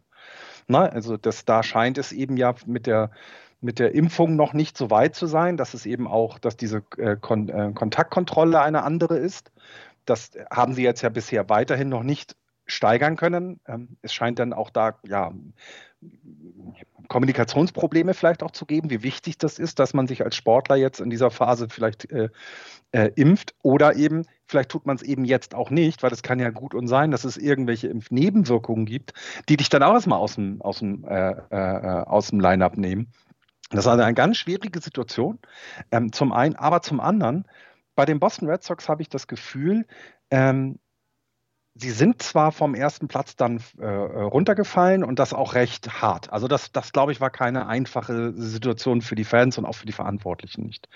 Aber seitdem habe ich das Gefühl, dass sie, ähm, dass sie sich zusammengerauft haben und jetzt wie so ein Pitbull sich in den Knochen Playoffs Wildcard-Platz verbissen haben und das auch nicht mehr weggeben wollen. Und mit allen Problemen, die sie, die du gerade angesprochen hast, ne? also alles das, was du gerade angesprochen hast, sind valide Argumente zu sagen, das wird echt richtig schwierig für die Red Sox, da noch weiter zu bestehen. Aber sie sind ja auch immer noch da. Na, sie sind in den letzten 20 Spielen, haben sie 11 zu 9. Das ist positiv. In den letzten 30 Spielen sind sie 16 zu 14. Das ist positiv. Und in den letzten 10 sind sie 5-5. Da war ein bisschen das Problem, ne? da hast du dann nochmal Spiele verloren. Ja, aber du bist immerhin nicht in dieses, naja, du bist nicht in diese Serie abgestürzt, wie es dann vielleicht die Yankees sind. Das hast du nicht gehabt jetzt. Und deswegen ist mein Vertrauen in die in die Red Sox halt nicht gesunken, was das angeht. Und die Leute, die du gerade angesprochen hast, ne, es sind dann eben mit, mit äh, also die Statistiken, die du gerade genannt hast, die sind ja be so beeindruckend. Ne? Also in den letzten 30 Tagen ist Bobby Dolbeck, was das OPS angeht, der Top-Spieler der American League. Mhm. Also er lässt Leute wie Gurriel äh, hinter sich, er lässt Aaron Judge hinter sich, er lässt Stanton hinter sich und so weiter und so weiter. Also das heißt also, dass da das, das Potenzial ja weiter vorhanden ist und auch die Qualität im Team vorhanden ist. Und jetzt, na, lass mal Chris Sale die Covid, äh, wir, wir drücken wirklich alle fest die Daumen, dass das ohne irgendwelche Komplikationen äh, vonstatten geht. Er ist ja auch nur positiv getestet worden, glaube ich. Ne? Er ist mhm. ja nicht, also Sie haben bisher nicht gesagt, dass er irgendwelche Symptome hat. So hatte ich es jedenfalls gehört. Lass das gut rumgehen dann hast du wieder Chris Sale auf dem Mount. Ne? Also das darfst du auch nicht vergessen. Und vielleicht dann direkt für dieses eine Spiel. Ne? Dann hat er noch einen Start und dann kriegt er dieses eine Playoff-Spiel, dieses eine Wildcard-Game. Und ich, ich glaube, du würdest, würdest, dich sehr etwas sicherer auf deinen Bürostuhl setzen und das Spiel gucken oder auf dein Sofa, wenn Chris Sale auf dem Mount steht. Klar. Also wenn es ein, ähm, ein Wildcard-Game ist mit Chris Sale, dann bin ich etwas beruhigter, klar. Aber es ist halt genau, trotzdem im Moment ein Kampf und äh, diese, diese ganzen, ja. ganzen Corona-Geschichten und die Boston Red Sox gehörten zu einem der Teams, die nicht zu 85 Prozent geimpft waren. Das ist halt sehr, sehr lästig. Ja, ich glaube auch. Ich glaube, das ist auch etwas, was, ähm, was vielleicht einige Teams auch unterschätzt haben. Ne? Man sieht das ja dann, also ich, äh, ne, die MLB konnte bestimmte Regeln nicht ähm, vor der Saison schon oder zur, zum Start der Saison ausstellen, wie es ja zum Beispiel die NFL gemacht hat. Ne? Ein wegen Corona äh, verschobenes Spiel und es ist ein Ungeimpfter betroffen, führt zu einer Niederlage des Teams. Das konnten sie jetzt zum Anfang der Saison noch nicht machen, hätten sie vermutlich sogar auch gemacht, einfach um das Schedule zu nicht so zu strecken. Ne? Ich meine, jetzt spielen die, wie hat das gerade die, die Yankees spielen jetzt irgendein Nachholspiel gegen die gegen Minnesota die, Twins, ähm, ja. Twins, ne? Genau, ne? Das heißt also, das hast du ja normalerweise schon, weil durch Regen und ähnliches das ausfallen kann, aber durch zum Beispiel eben äh, bei, dem, bei den Red Sox war es ja nicht kurz, also war es doch wirklich kurz davor, dass ein Spiel ausfallen muss, weil so viele Fälle sind. Und das, das hat man unterschätzt. Ich glaube, das nervt auch. Aber dieser, dieser Wille, dabei zu bleiben, den sehe ich derzeit bei den Red Sox einfach so stark, dass es für mich der, also das Team ist, was von den Dreien definitiv den, den Wildcard-Platz behalten wird. Dein Wort in du weißt schon wessen Ohr. Wer von den Seattle Mariners und den Oakland A's kann da noch mit reinstechen? Weil die Oakland, ähm, Oakland A's und Seattle Mariners sind beide im Moment drei Spiele zurück, was den Wildcard-Platz angeht. Ja, es, äh, man sieht es ja schon, wenn man, ne, wenn man sich die Standings anguckt und deren Playoff-Wahrscheinlichkeit. Ne, die, die liegt äh, bei den A's liegt die Playoff-Wahrscheinlichkeit bei 6% und bei den Mariners bei 3%. Also im Prinzip können wir sie rausrechnen. Ich glaube, die Playoff-Wahrscheinlichkeit der Toronto Blue Jays war aber vor zwei Wochen auch nicht mehr als 10%. Es heißt, ne, eine gute Serie, wie äh, Hawk Harrison, ne, wie der Hawk immer gesagt hat, ne, eine gute Serie fehlt den beiden Teams, äh, um vielleicht nochmal ein gehöriges Wort mitreden zu dürfen. Und das das Lustige ist ja, dass eben, ne, die sind so weit voneinander entfernt und trotzdem spielen die Boston Red Sox jetzt eine Serie in Seattle. Also es passt ja dann auch rein vom Schedule her, dass, dass da dieser Einfluss auf die Playoffs jetzt ganz, ganz immanent ist. Ne? Wie wichtig die Serie auch für die Mariners ist, ist halt einfach Wahnsinn. Und ähm, bei den Mariners muss ich gestehen, da fehlt mir dieses Momentum, wie von den, ähm, wie man es bei den Blue Jays gesehen hat. Die Mariners haben es geschafft, über die Saison sich so oben zu halten, dass sie dabei sind. Das finde ich bemerkenswert und das ist etwas, was, glaube ich, auch in der Rückbetrachtung dann immer die Saison der Mariners als eine positive darstellen wird. Sie sind so lange dabei geblieben. Das hätte ja niemand eigentlich erwartet. Und deswegen, ähm, ja, mir fehlt aber, mir fehlt aber gerade die Fantasie, ähm, wie sie das dann doch noch schaffen sollen. Tatsächlich. Sie nehmen sich auch gegenseitig komplett raus. Also die Seattle Mariners und die Oakland A's werden sich komplett rausnehmen, wenn man sich das Schedule anguckt. Sie haben jetzt ähm, sieben Spiele noch gegeneinander. Erst ähm, 20. bis 23. September in Oakland, dann vom 27. bis zum 29. September in Seattle. Und dann müssen die Oakland A's noch nach Houston. Die äh, Oakland A's haben kein gutes Programm, kein gutes Restprogramm. Sie haben sechs Spiele gegen die Houston Astros, sieben Spiele gegen die Seattle Mariners. Das sind die letzten 13 Spiele für die, äh, für die Oakland A's. Und deswegen, eines von beiden Teams wird gegen dieses andere Team rausgehen. Es ist für mich ja. ausgeschlossen, oder ist, glaube ich, auch rechnerisch ausgeschlossen, dass Oakland und Seattle in die Playoffs kommen. Entweder einer oder gar keiner. Das würde ich so sagen. Genau, das würde ich, das, das, glaube, das kann, das können wir absolut unterschreiben, definitiv. Ähm, und im Moment sieht es auch so aus. Also wenn wir können jetzt über beide mal so ein bisschen, bisschen sprechen. Also was, was, was bei den, bei den Mariners ein bisschen positiv ist es vielleicht, dass sie im Pitching derzeit mit, mit Settler und Steckenrider ähm, sehr gutes Bullpen haben. Das heißt, dass sie ähm, ja, dass sie, dass sie da Unterstützung an Stellen bekommen haben, wo man es vielleicht vor der Saison nicht erwartet hat.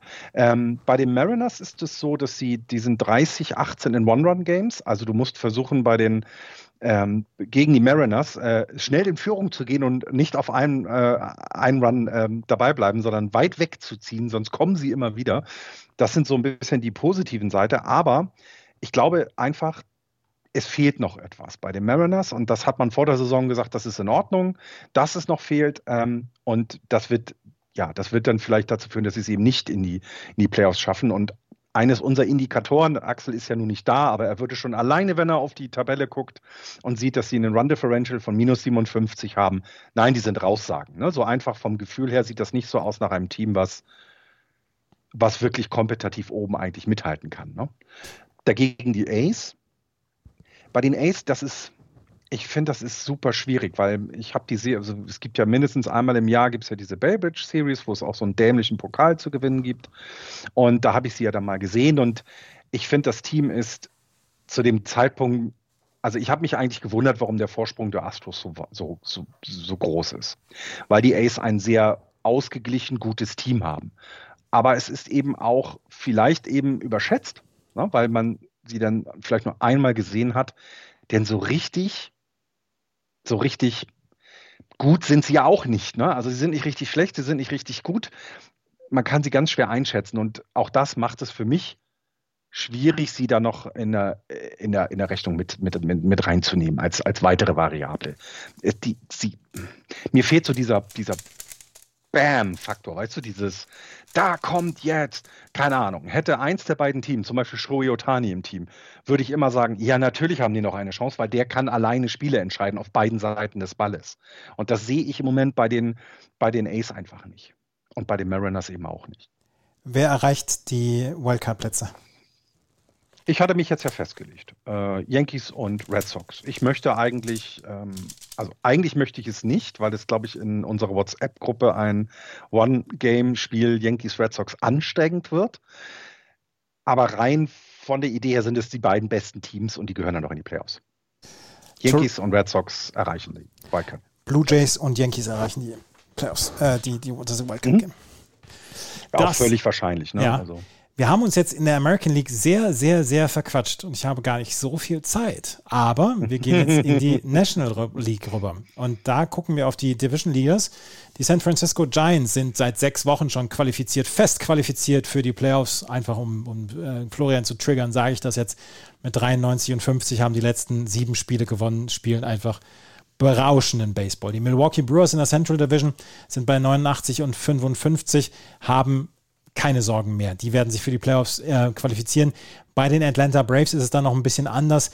Die haben im Moment 76 und 66 und müssen mal schauen, dass sie dann wirklich auch als Divisionssieger reinkommen, haben allerdings im Moment viereinhalb Spiele Vorsprung auf Philadelphia und fünf Spiele Vorsprung auf die New York Mets. Die sind die Milwaukee Brewers 14 Spiele Vorsprung auf die Cincinnati Reds. Die Milwaukee Brewers haben es mal wieder geschafft, einen No-Hitter zu bringen. Ist der neunte in diesem Jahr gewesen.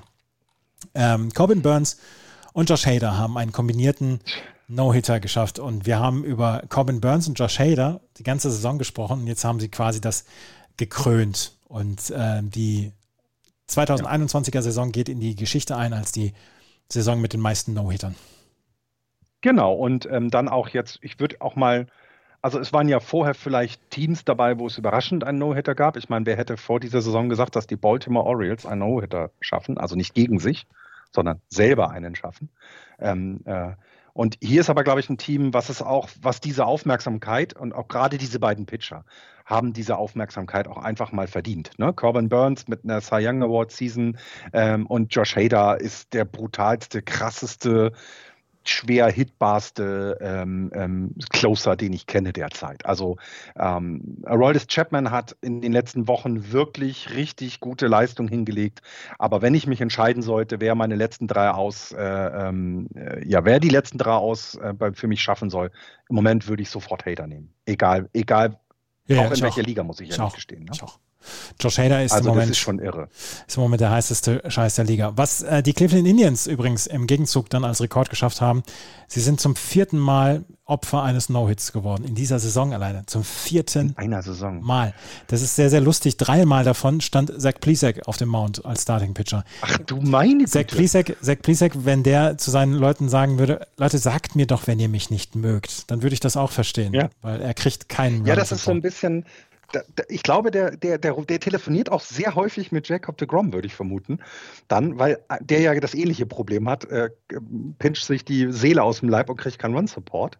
Ähm, ja, äh, ich glaube, die müssen eine Gruppe dann bilden, ja, definitiv. Es war erst der ja, zweite. Junge, ey. Ja, es war erst der zweite No-Hitter in der ähm, Historie der Milwaukee Brewers. Der erste war 1987 Juan Nieves. Die Milwaukee Brewers können äh, cruisen Richtung Playoffs. Sie werden bei den Playoffs dabei sein. Das steht zu 100 Prozent fest, sage ich jetzt mal so, weil da kann nichts mehr passieren. Ähm, ihr Schedule jetzt für den Rest der Saison hier im September können wir mal drauf gucken. Ähm, sie haben jetzt zwei Spiele in Detroit, dann haben sie drei Spiele gegen die Cubs, dann haben sie vier Spiele bei, äh, gegen die Cardinals, drei Spiele gegen die New York Mets, dann nochmal drei Spiele bei den Cardinals und am Ende noch drei Spiele bei den Dodgers. Das Restprogramm ist nicht einfach. Sie haben die Cardinals noch mit äh, sechs Spielen und auch die Dodgers. Aber insgesamt bei 14 Spielen Vorsprung, da kann nichts mehr passieren das reicht, Nein. das reicht jetzt am Wochenende schon. Wenn sie gegen Detroit spielen und danach gegen die Chicago Cubs, da holen sie 4 zu 1 und dann können sie nicht mehr eingeholt werden. Genau. Na, also ich glaube, die Elimination Number haben sie jetzt, also die äh, bei den die Reds ähm, fünf, also vier. Elimination Number steht bei vier. Ähm, das heißt, lass sie jetzt noch in den nächsten zwölf Spielen vier Spiele gewinnen, ist deutlich drin. Für die wirklich guten Milwaukee Brewers, ja, die sind durch definitiv. Ähm, da haben wir in, in, einer anderen Division, finde ich, ähm, ist das Rennen um Platz ein, einfach noch offener und damit ja dann auch Implikationen auf das Wildcard-Rennen, logischerweise. Ähm, deswegen, ja. Die Atlanta Braves, ist das die Spannung. Die Atlanta Braves haben so ein bisschen, also um die Milwaukee Brewers müssen wir uns jetzt nicht mehr kümmern. Da kümmern wir uns Richtung Playoffs dann nochmal drum. Die Milwaukee Brewers haben so, äh, die Atlanta Braves haben so ein bisschen Abstand zwischen sich und die anderen Teams gelegt. Viereinhalb Spiele sind sie jetzt im Vorsprung. Das ist vielleicht das komfortabelste, was sie in dieser gesamten Saison bislang hatten. Und wenn man auch hier auf die Statistiken in den letzten 30 Tagen schaut, dann sieht man, dass Freddie Freeman nach wie vor super Zahlen abliefert. Auch Austin Riley liefert super Zahlen offensiv. Der Rest ist aber eher durchschnittlich, was die Offensive angeht. Und jetzt schauen wir auch nochmal auf das, was das Pitching in den letzten 30 Tagen gemacht hat. Jacob Webb hat sieben Spiele gestartet, äh, beziehungsweise hat sieben Spiele gepitcht, hat acht Innings gestartet, äh, hat acht Innings gepitcht, mein Gott, hat den Nuller ERA als, als Relief-Pitcher. Wir haben Max Fried, wir haben Charlie Morton und wir haben Huasca Noah im Starting-Pitching. Dazu noch Tuki Toussaint, die alle gute Pitching-Leistung gebracht haben. Der einzige, der war allerdings auch nur 15 Innings im Einsatz und hat nur, nur drei Starts gehabt, das war Drew Smiley, der so ein bisschen Probleme hatte. Ansonsten ist das Pitching im Moment wirklich richtig gut bei den Atlanta Braves und das ist auch so ein bisschen das, was in den nächsten Wochen sie dann über diese Schwelle bringen könnte, dass sie Division-Sieger sind und dass sie dieses Wildcard-Game dann umschiffen können. Ja, ich glaube, ja, genau. Und, man muss ja dann auch dazu sagen, ähm, Zweiter in deiner Division zu werden, scheint nicht zu reichen in diesem Jahr, weil einfach die Western Division zu stark ist. Deswegen, du, du musst ja Erster werden. Und ähm, ja, ich finde auch, also wenn man sich das anguckt, also ähm, die letzten 30 Tage sind, gehören die Atlanta Braves jetzt nur den ERA äh, genommen, gehören zu den Top 3 der Liga und davor sind halt im Moment die Dickschiffe mit den Dodgers und Giants, die einfach da noch wieder besser sind. Also ich meine, die Dodgers haben ein ERA in den letzten 30 Tagen von 2,26. Das ist unfassbar. Und äh, die Giants äh, dahinter mit 3.05, was immer noch eine Party eigentlich äh, nach sich ziehen müsste. Ähm, und da kommen die Braves mit 3,72. Genau das ist das, was, es, was sie dann diese Divisionen gewinnen lassen kann, finde ich. Und glaube ich auch dran. Ich glaube auch nicht daran, dass, dass äh, also dass die, also ich muss ja dann wieder sagen, dann, dann guckst du dir die, die, die Spiele der Gegner in dieser Division an und dann verlieren die, die, die Phillies zu Hause gegen die Rockies. Und dann sitzt du da und sagst, lasst das doch einfach mal bleiben, bitte. Also wenn ihr kompetitiven Baseball in dieser, in dieser National League spielen wollt, dann müsst ihr die Colorado Rockies schlagen. Du musst sie nicht sweepen, das ist okay. Du kannst immer mal ein Spiel verlieren, dafür sind es zu viele. Aber es kann doch bitte nicht sein, dass du das so machst. Das geht nicht.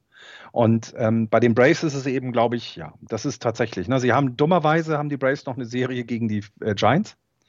Äh, und sie dürfen noch mal gegen San Diego ran. Das ist so, glaube ich, im Moment noch ein bisschen das Problem. Und am Ende hast du halt dann ne, drei Spiele gegen die äh, Phillies und drei Spiele gegen, gegen die Mets. Aber ich glaube, da wird es sich um diesen Divisionssieg schon erledigt haben.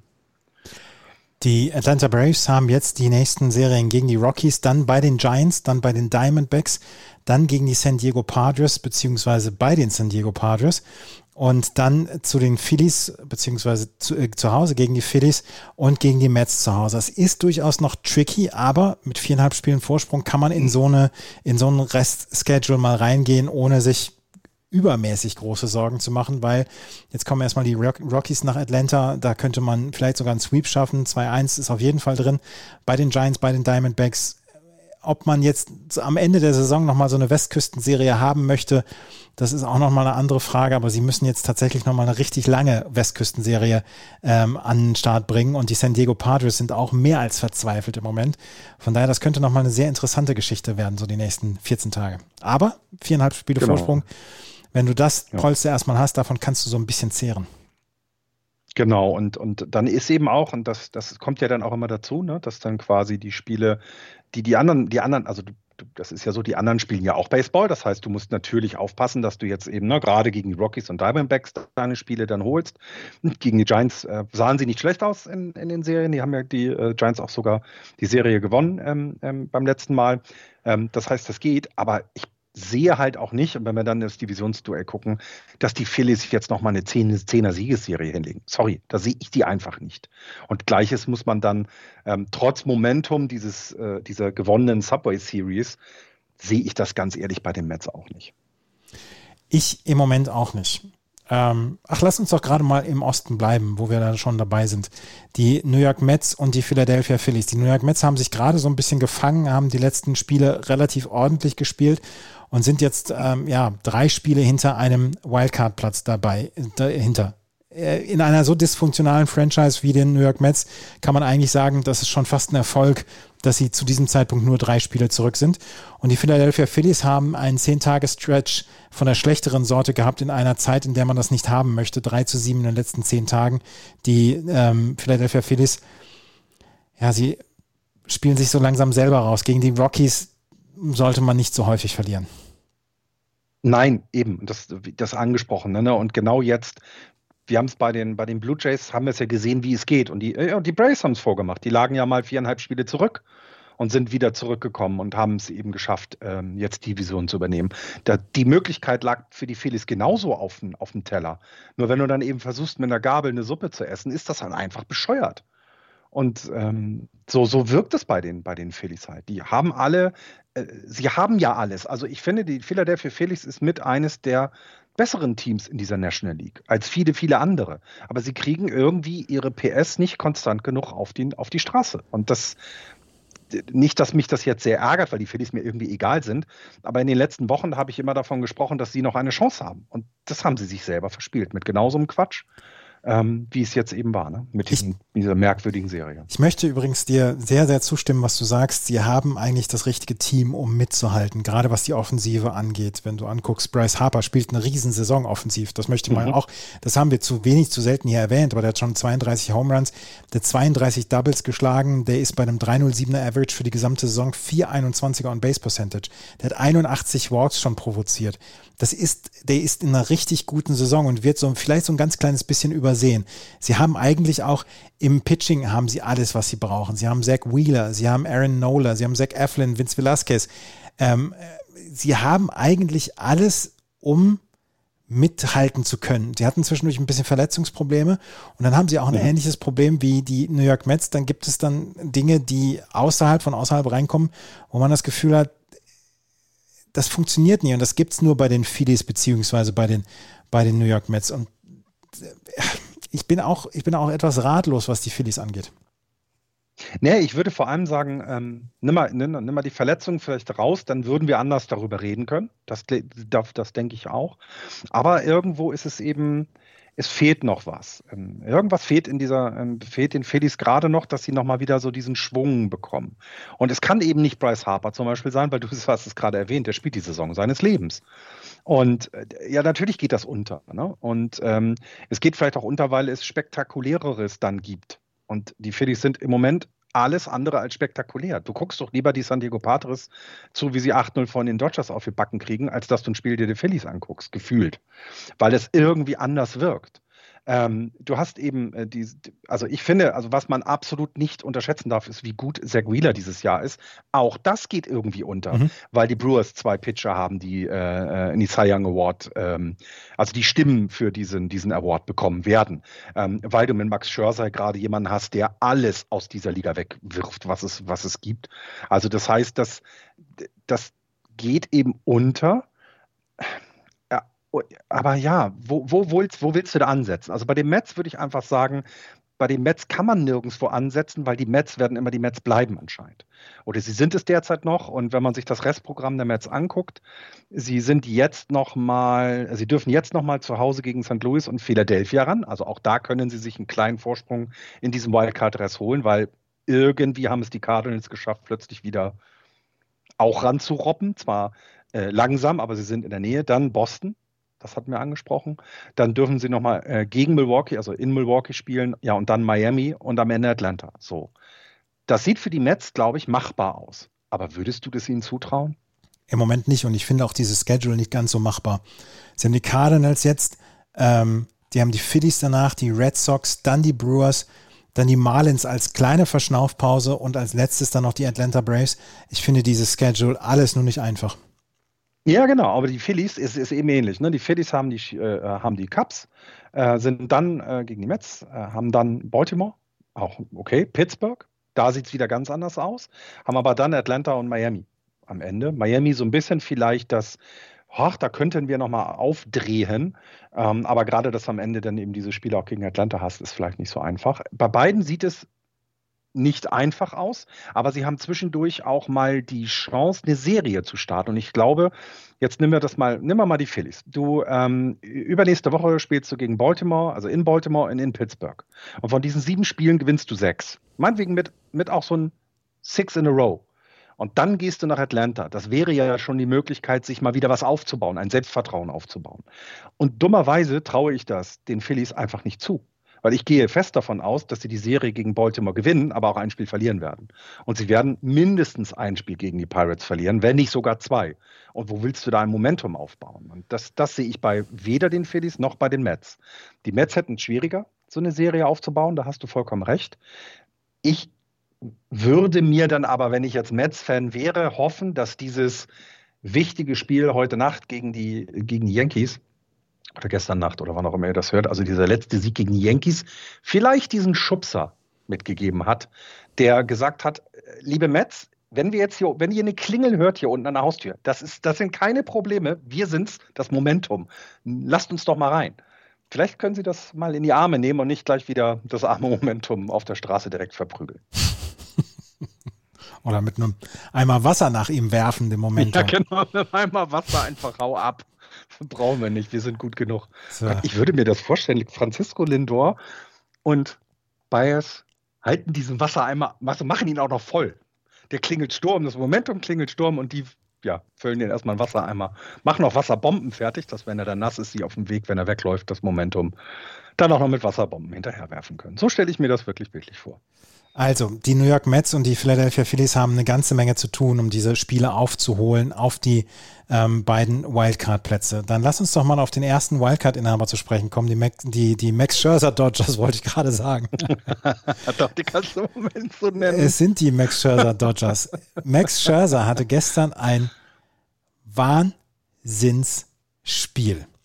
Es ist 8-0 ausgegangen, um die San Diego Padres zu besiegen. Aber Max Scherzer hat nicht nur seinen 3000. Strikeout ähm, hingebracht und hingelegt, er hat auch noch ein Perfect Game ins achte Inning getragen. Max Scherzer ist 67 Jahre alt und pitcht immer noch wie, also wie ein junger, wie 65. Jacob, wie Jacob de Grom in ganz jungen Jahren. Das ist der Wahnsinn, was Max Scherzer nach wie vor macht. Der hat seit seinem Trade, hat er äh, für, die, äh, für die Los Angeles Dodgers acht Spiele gepitcht, einen 0,88er ERA. Seitdem er bei den Dodgers ist. Ist das, ist das vielleicht der beste Trade, den wir in den acht Jahren, in denen wir jetzt den Podcast machen, erlebt haben? Äh, war da der Trade der Boston Red Sox und der Dodgers mit drin in den acht Jahren? Ja, ja ne? Ja, ja, Als den, ja. den Meisterschaft. Weil da ist es ja nicht ein Spieler gewesen sozusagen, sondern da wurde mehr hin und her getauscht. Aber im Endeffekt ist das ja auch sehr, sehr gut für die, Reds, äh, für die Red Sox damals ausgegangen. Na, da hat man ja auch davon gesprochen, dass das auf jeden Fall diesen, ja, diesen ja, Momentum hatte. Die haben mir nicht mit Wasserbomben beworfen, das Momentum, sondern reingelassen. Aber hier, also ja, Max Scherzer ich, ich glaube, besser kannst du es nicht machen. Also im Moment ist es so, dass ähm, Walker Bueller die ERA-Statistik der, der Dodgers anführt mit 2,32. Julio Urias führt die Wins an mit 17. Du hast aber gerade angesprochen, der arme Max Scherzer hat halt noch nicht so viele bei, äh, Spiele bei den Dodgers gehabt. Das heißt, seine Statistik in dem Team sieht im Moment noch nicht so ganz so gut aus, was so Innings pitcht und so weiter. Und ERA ist er halt im Moment, wo haben wir ihn bei? Hä, wo ist denn hier der ERA? Da, äh, 0. Nee, 0,7, ne? Ja, Quatsch. Naja, sehe ich jetzt hier nicht, ist ja auch nicht schlimm.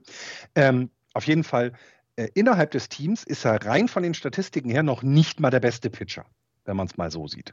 Achso, bei den, da ist er, 0,88. Äh, kann sich aber nicht in der internen Statistik als bester Pitcher qualifizieren wegen der wenigen Innings, die er hat. Jetzt stell dir das mal bitte für die Playoffs vor. Also stell dir doch bitte nur einfach mal vor, du musst eine Serie gegen die Los Angeles Dodgers angehen und die drei Pitcher, die dich erwarten werden am Anfang sind Walker Buehler, Buehler Julio Urias und dann Clayton Kershaw. Ja. Äh, Max Scherzer. Max Scherzer. Es könnte noch Clayton Kershaw zurückkommen übrigens. Ja. Wollte ich auch nochmal ansprechen.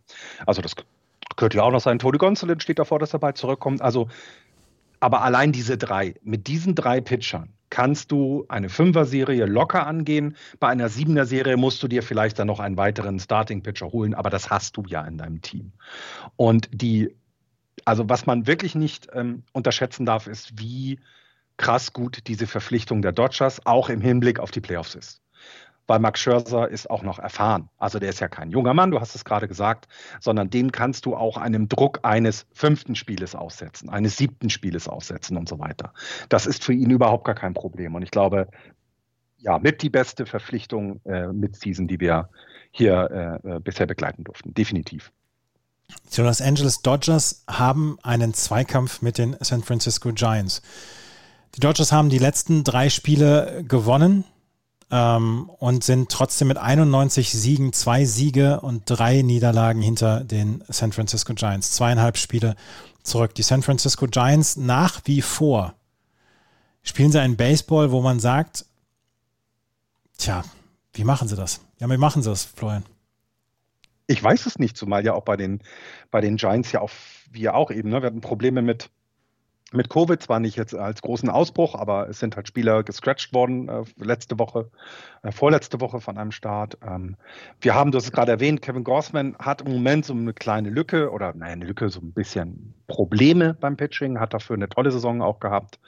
Wir mussten, ich habe jetzt mehrere Bullpen-Games äh, gesehen und das ist, äh, das ist etwas, was ich eigentlich ungern habe, weil es immer, es wirkt immer so, als wenn es so Verzweiflung ist. Ist es aber nicht, ist es einfach gewollt.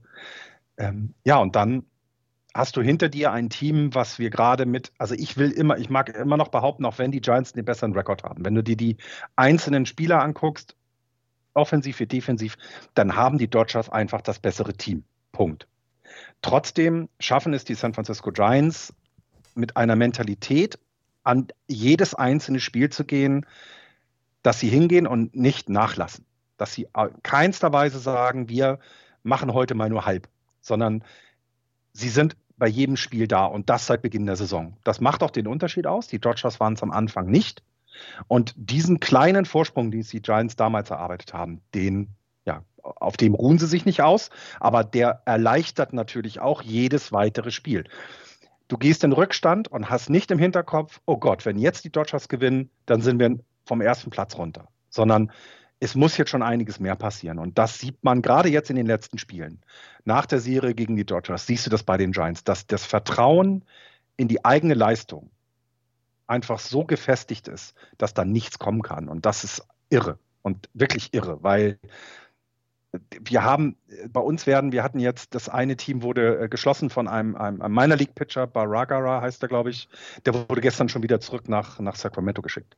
Also du hast es halt auch ganz häufig, dass Spieler eine kurze Rolle spielen und dann wieder in AAA gehen, weil wir so viele Verletzte hatten, sehr viel hin und her schieben mussten.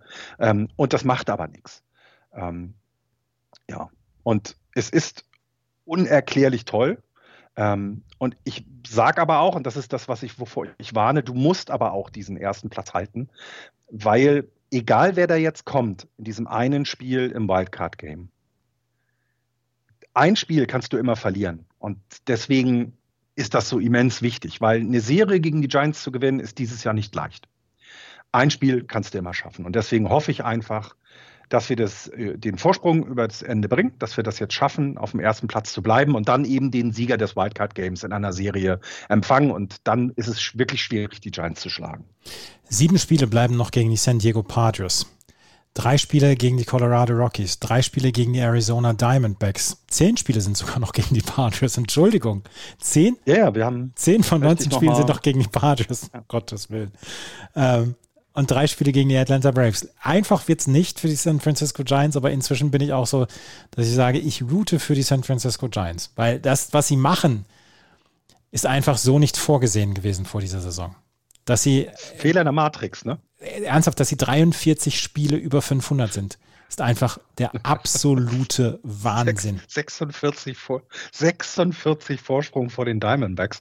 Es gab mal Saisons, da waren wir auch waren die Diamondbacks auch 46 Spiele weg vom Platz 1, aber da waren sie Dodgers und die Giants waren 20 Spiele weg oder ja. sowas. Gab es ja alles in den letzten Jahren. Also, Kevin Gossman aber ja. in seinen letzten neun Starts 4,68er ERA. Ja. Ähm, Johnny Cueto und Alex Wood sind im Moment nicht dabei. Die, das Bullpen wird im Moment sehr, sehr strapaziert. Anthony Desclafani ja. hat seit dem All-Star-Break ein 6,04er ERA. Das ist der, das ist das große Warnzeichen, was ich im Moment sehe. Genau, genau. Und das kannst du auch, und das ist ja auch das, was äh, diskut oder worüber dann diskutiert wird und worüber auch viel, viel, viel gesprochen wird. Ich hatte es ja gerade erwähnt, die letzten äh, ähm, Male hatten wir sehr häufig ähm, Bullpen-Games. Ähm, ne? Also dass, dass, dass wir da einfach ähm, keinen klaren Starter ransetzen konnten. Ähm, und du, du musst im Moment tatsächlich über die Offensive kommen. Na, du, du kannst nicht sagen, wir machen ein One-Run-Game und dann gucken wir, wir machen einen Run und dann gucken wir, wie wir das über die, über die Bühne bringen. Das funktioniert derzeit nicht. Ähm, du, brauchst, ähm, du brauchst viele Runs, die scoren wir derzeit. Also ich meine, auch da gegen Chicago haben wir, gut, es ist nur Chicago, aber 27 Runs in den drei Spielen gescored. Gegen die ähm, Rockies waren es äh, 29 Runs. Also das ist da, die Offensive klickt wieder. Das war mal anders eine Zeit lang. Und vielleicht ist das, was das derzeit äh, in diese Playoffs retten kann. Aber Alex Wood muss gesund werden, Logan Webb muss, ist gesund, muss aber weiter gut bleiben. Kevin Gorsman muss die Kurve wieder kriegen und Johnny Cueto als vierten Starter dann in, in die Playoffs. Dann würde ich mich etwas beruhigter umgucken, sagen wir es mal so haben wir jetzt noch ein Team, was wir noch nicht. Ach so, ja, wir müssen uns um die Cincinnati Reds und um die St. Louis Cardinals noch kümmern. Die Cardinals. Und die Padres. Ah ja, genau. Padres sind ja auch noch mit dabei. Also im Westen könnte man ja auch noch ein sehr weit offenes Rennen deklarieren. Es ist aber, es geht da aber auch tatsächlich nur noch um einen Platz, da muss man ganz ehrlich sein. Ne? Ja, das ist auf jeden Fall so. Das ist auf jeden Fall so. Die San Diego Padres sind für mich im Moment raus, weil sie so ein unglaublich straffes Schedule noch haben. Wir haben gerade gesprochen, zehn Spiele gegen die ähm, San Francisco Giants und die sind für mich im Moment so ein ganz kleines bisschen raus. Sie klammern sich mit allem, was sie haben, dran. Und es ist nicht zu 100% überzeugend, was die Mitbewerber machen in ähm, diesem Wildcard Race um den zweiten Platz. Cincinnati ist auch nicht unbedingt gut. St. Louis ist auf einmal wieder dabei und ist nur noch ein Spiel hinter dem zweiten Wildcard Platz dabei. Und das ist schon erstaunlich, weil über die St. Louis Cardinals haben wir, vielleicht ist das das Team, worüber wir am wenigsten gesprochen haben in dieser Saison, von den Spielen, von den Mannschaften, die wirklich ähm, ernsthaft Baseball spielen wollen. Aber sie haben jetzt im Moment das Momentum. Und vielleicht haben sie das Momentum, was sie in die Playoffs tragen wird, beziehungsweise in das Wildcard-Spiel. Ja, es ist. Äh, wir haben sie vielleicht, ein, vielleicht auch einfach missachten wollen. Aber wenn du dir anguckst, ähm, Adam Wainwright und Radio Molina, Wainwright ist 40, Molina ist 39 haben kombiniert an Baseball Reference äh, Windsor Buff Replacement von 4.8. Also der, wie, wer hätte das denn erwarten können? Also jetzt mal ganz ernsthaft. Wer hätte denn erwarten können, dass da plötzlich Saisons aus diesen alten Knochen gequetscht wird, die du dir so nicht erwartet hast. Ne? Du hast, sie haben sich ja vor der Saison mit Nolan Arenado den heißen Scheiß nach St. Louis geholt. Das muss man ja so sagen. Richtig Eingeschlagen finde ich ist er nicht. Dafür hätte er mir mehr noch auffallen müssen. Ist dieses Jahr nicht so. Aber trotzdem haben die sich ja nicht schlecht verstärkt. Ne? Und ähm, ich glaube einfach, die, die, bei den Cardinals ist es vielleicht, ist diese, dieses ähm, Anzünden ihrer Leistungen vielleicht etwas zu spät. Aber, und du hast es gerade gesagt, die Reds tun ja jetzt auch nicht so, als wenn sie das Ding von oben wegspielen wollen. Ne? Also sind ja auch jetzt nicht dabei, dass die, dass sie sagen, nee, nee, ihr müsst erstmal uns schlagen, sondern so richtig, so richtig optimistisch wäre ich jetzt als, als, als Cincinnati Reds-Fan nicht, wenn ich plötzlich die Cardinals hinter mir habe. Letzte 30 Tage auch wieder die, die Statistiken von den St. Louis Cardinals. Tommy Edman hat 114 At-Bats, 316er, 316er Average, 363er on Base Percentage. Paul Goldschmidt, ja vielleicht auch so ein ganz kleines bisschen vergessen dadurch, dass Nolan Arenado jetzt im Moment die Schlagseilen auf sich zieht, nachdem er zwei Two-Run-Home-Runs in den letzten zwei Tagen hatte. 3,27er Betting Average, 3,96er On-Base Percentage. Ähm, Edmundo Sosa, Shortstop, hatte zwar nicht so viele At-Bats in den letzten Wochen, aber hat ein 3,71er Betting Average, 4,46er On-Base Percentage. Das Hitting, das, die Offensive funktioniert bei den St. Louis Cardinals. Und jetzt schauen wir auch nochmal auf das, was in den letzten 30 Tagen im Pitching los gewesen ist. Da siehst du Adam Wainwright, auch der ist ja nicht mehr der Jüngste, mit ähm, 25, nein, mit 35 Innings in seinen letzten fünf Starts, also durchschnittlich sieben Innings, hat ein 1 77er ERA. Ähm, dem würde ich sofort den Ball geben, wenn es in ein Wildcard-Game geht. John Lester in ja. seinen se letzten ja. sechs Starts, 2,67er ERA. Auch das ist richtig gut. J.A. Happ und Miles Mikolas hatten dann eher Probleme, äh, aber Adam Wainwright und John Lester haben so ein bisschen dann auch das Team, was das Pitching angeht, in den letzten Wochen getragen.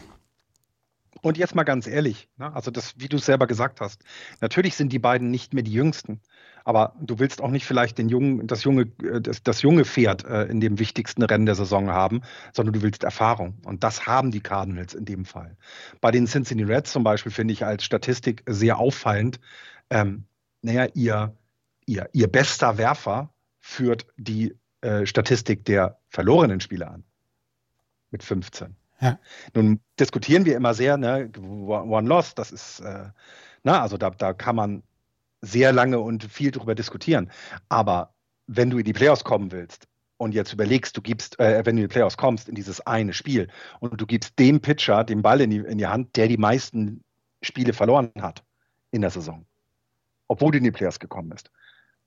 Das weiß ich nicht. Das würde mir jetzt nicht so viel Vertrauen, äh, äh das würde nicht so viel Vertrauen erwecken, wie zum Beispiel eben äh, äh, Adam Rainwright den Ball zu geben. Oder auch, lass es meinetwegen John Lester sein. Hätte ich überhaupt nichts gegen als, als äh, Cardinals-Fan.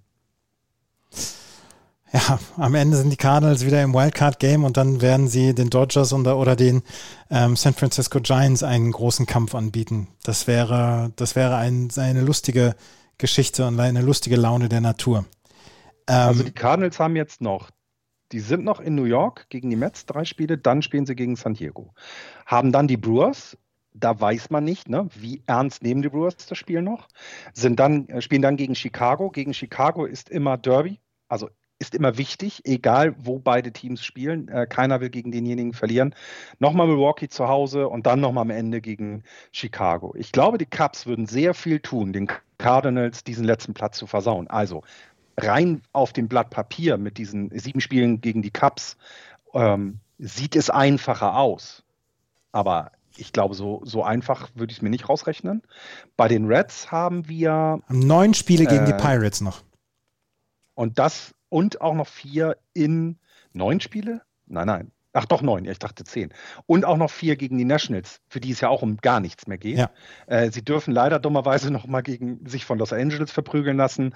Ähm, aber ansonsten, ja, das ist, glaube ich, vielleicht der Vorteil für die Reds, definitiv. Und deswegen würde ich auch sagen, und ich habe es die ganze Saison, habe hab ich immer erzählt, dass mein Herz, auch wenn es zu sehr vielen Prozent den Giants gehört, dass ich dann einen Teil an die Reds verloren habe und ich es ihnen einfach gönnen würde.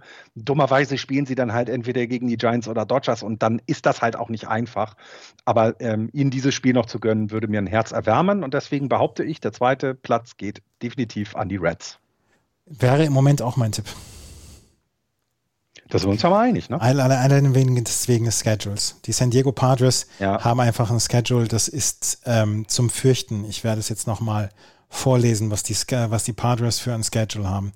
Es geht jetzt ab morgen, ab heute gegen die San Francisco Giants viermal.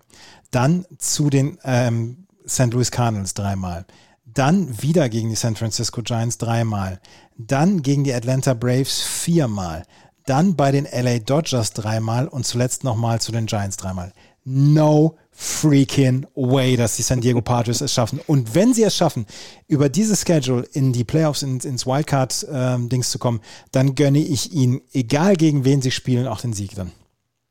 Dann ist es eben, und dann wäre das auch etwas, und vielleicht um dann abschließend, wenn wir quasi das Wildcard-Rennen damit in der National League dann abschließen wollen, sollten die Padres dieses Schedule überstehen, dann haben die das, dann haben die dem Momentum eine Riesenfeier äh, äh, veranstaltet und es nicht verjagt.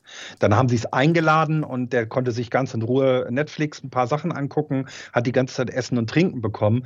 Dann ist das ganz definitiv auf deren Seite und dann kann jedes Team, was dann kommt, seien es die Giants oder Dodgers, das muss sich dann warm anziehen, weil wer das übersteht, der gehört zum einen dahin und der wird auch sehr mit sehr breiten Schultern in dieses eine Spiel gehen.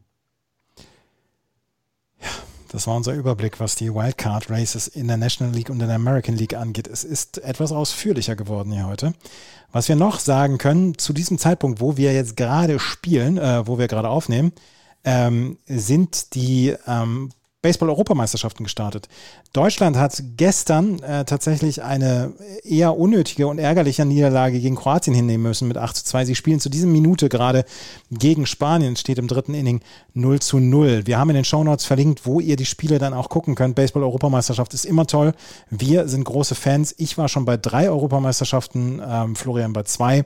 Also das wird ähm, hoffentlich auch eine schöne Geschichte sein. Und Sven Schüller steht auf dem Mount für die deutsche Nationalmannschaft. Ähm, haben wir sonst noch was? Ach so, ja, Fragen, Fragen. Wir haben noch ein paar Hörerfragen. ja, ähm, ich vergesse nicht, vergessen wir wieder Ärger ne? kriegen. Ja, ja, wir, wir, kriegen immer Ärger. Also, es gibt ein paar Hörerfragen, die wollen wir jetzt nochmal tatsächlich durchgehen. Die erste Hörerfrage ist ähm, von Marvin gewesen. Der sagte, Könnt ihr euch erklären, wann Colin McHugh einen Intentional Borg angewiesen bekommen hat bei einer recht knappen Zwei-Run-Führung? Das kann ich einfach nicht nachvollziehen. Situation ist, die Houston Astros führen gegen die Boston Red Sox mit zwei Runs in Extra Innings. Die Extra Inning Rule ist, dass ein äh, Batter oder ein, äh, ein Spieler der Mannschaft, der offensiven Mannschaft auf die Second Base darf. Das sind die europäischen Regeln, haben wir hier auch zum Beispiel bei den Europameisterschaften. Ab dem zehnten Inning darf ein Runner on Second Base. Jetzt hat Colin McHugh steht gegenüber seinem Pitcher und in der Verlängerung des Catchers, äh, Colin McHugh steht gegenüber seinem Catcher, in der Verlängerung des Catchers steht der Mann on Second Base. Und wir der Catcher gibt dem Pitcher ja die Signs an und zeigt ihm die Signs an. Und die könnten jetzt vom Runner on Second Base ja so ein bisschen geklaut werden und dann über einen Weg ähm, dem Batter dann mitgeteilt werden. Dass jetzt kommt ein Fastball, jetzt kommt ein ähm, Curveball oder so. Alleine schon mit Handzeichen, weil der der, der Runner on Second Base sieht ja die Zeichen. Also müssen Pitcher und Catcher andere Zeichen verwenden. Ihr könnt das immer mal wieder sehen, wenn es relativ eng ist und ein Runner on Second Base steht, dann ähm, guckt, der, guckt der Pitcher meistens in seine Mütze, auf welche Signale er jetzt achten muss, auf welche Zeichen er jetzt achten muss vom Catcher. Das wird dann nochmal miteinander abgesprochen. Vielleicht gibt es dann auch nochmal ähm, ein Gespräch unter Pitcher und Catcher, welche Signale sie jetzt, beziehungsweise welche Zeichen sie jetzt als nächstes äh, angezeigt bekommen. Und da Colin McHugh in diesem Extra Inning das unbedingt vermeiden wollte, beziehungsweise auch die Houston Astros das vermeiden wollten, haben sie äh, Colin McHugh angewiesen, er soll einen Intentional Borg durchführen. Das hatte zur Folge, dass der Runner und Second Base auf die Third Base kam und Pitcher und Catcher nicht mehr die Zeichen ändern mussten, um Pitches anzuzeigen. In so einer ja, spielentscheidenden Position. Und ich fand das damals einen sehr, sehr klugen Move. Es ist, also man kann es einerseits als klug bezeichnen. Andererseits würde ich sagen, ich vermute, der Pitcher auf Mount kann einfach das zweite Set Zeichen nicht richtig lesen, weil er nicht aufgepasst hat im Unterricht. Das könnte so auch könnte sein. könnte man es auch interpretieren. Äh, Kenley Jensen hat es übrigens äh, bei seinem letzten Save auch gemacht. Also, ne, das war ein Runner an zwei und dann sagst du einfach, okay, es geht jetzt, ich kann diesen Intentional Borg jetzt angehen oder kann das machen und sagen, äh, der geht auf drei, dann kann ich wieder zu meinem normalen ähm, Zeichenset zurück, fühle mich vielleicht auch sicherer und ich glaube gerade bei Relief-Pitchern ist das wichtig. Ich glaube, so ein Starting-Pitcher, der kennt beide in- und auswendig, da musst du es nicht unbedingt machen. Aber bei Relief-Pitchern, die, die sind unter einer ganz anderen Anspannung und deswegen äh, toller Move. Habe ich vorher auch, also gab es auch früher, glaube ich, seltener. Ähm, aber ja, weil, so selten in weil so selten in Extra Innings Runner und Second Base sind. Ja, aber auch sonst, ähm, bei, du kannst es ja auch sonst in normalen ähm, im normalen Spiel machen, wenn du als Relief-Pitcher jemanden auf zwei hast. Es gibt es halt nicht so häufig. Und deswegen, ja, Top-Move finde ich auch wirklich, ähm, finde ich sehr als äh, sehr interessantes Mittel, ähm, äh, diesem, ja, zu entgehen, dass jemand deine Zeichen da dann einfach stiehlt. Ja, finde ich, fand ich ein Top-Move, ja, definitiv. Das war die erste Frage. Dann haben wir von Justus die Frage bekommen, das ist sehr lustig. Die, die Mail, wir können sie gar nicht so richtig beantworten. Hallo Florian, ich höre seit einigen Wochen euren Podcast. Seitdem ich The Zone habe, sehe ich jetzt öfter mal die MLB. Ich kann mich erinnern, früher schon mal Baseball gesehen zu haben und es mich sehr gelangweilt hat, weil ich in ein, zwei Stunden 0 bis 2 Runs gesehen habe. Jetzt mal eine Frage an euch. Momentan gibt es sehr oft Spiele mit über 10 und manchmal auch über 20 Runs im Spiel. Ich bin erst seit kurzem wieder dabei. Woran liegt es, dass Baseball momentan so spannend ist? Wurden die Regeln verändert? Sind die Spieler besser oder hat sich die Strategie geändert? Seit wann ist es so unterhaltsam?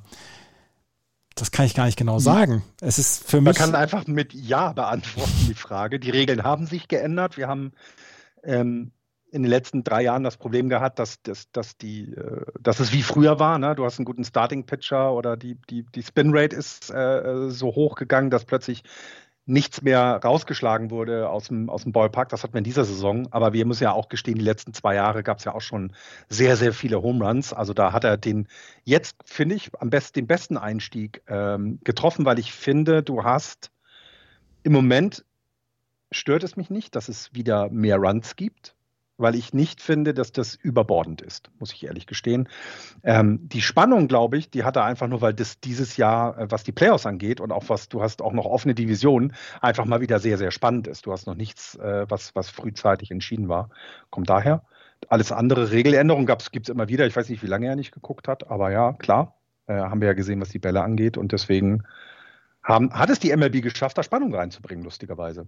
Und du, Runs. Ja, dadurch dann auch, dass äh, verbotene Substanzen, dass darauf jetzt mehr geachtet wird, dass die Pitcher tatsächlich nicht mehr diese Spin Rate auf den Baseball raufbekommen und dass dadurch die Contact Rate dann höher gegangen, höher geworden ist. Das äh, sieht man tatsächlich seit Anfang des Jahres, seitdem wir die, der Sticky Stuff nicht mehr so auf dem, auf dem Baseball ist und nicht mehr mit allen möglichen Sachen versucht wird, diesen Ball mehr Spin zu verleihen. Es ist, es ist attraktiver geworden, müssen wir einfach sagen, in den letzten, in den letzten Monaten. Ja. Ähm, aber auch, ähm, also, aber nicht so unangenehm attraktiv, weil ähm, Shohei Otani und, und, und äh, Guerrero Jr. führen im Moment die, die Homeland-Statistik mit 44 an. Ich finde, das ist für eine Saison ein, ein Wert, den ich so als, ja, das ist, das, ne, dann, das ist was Besonderes, über 40 Homelands zu schlagen. Das war es ja lange Jahre jetzt nicht. Ähm, und deswegen finde ich, haben sie diese, diese Mischung gut hinbekommen. Denn ich meine, die ERA-Zahlen haben wir gerade angesprochen von Max Scherzer oder Walker Bueller, Corbin Burns oder auch in der American League genug Pitcher, die einfach ähm, sehr, sehr gute Leistungen bringen und, und sich eben nicht alles aus dem Stadion schlagen lassen. Finde ich, haben sie die Mischung sehr gut hinbekommen.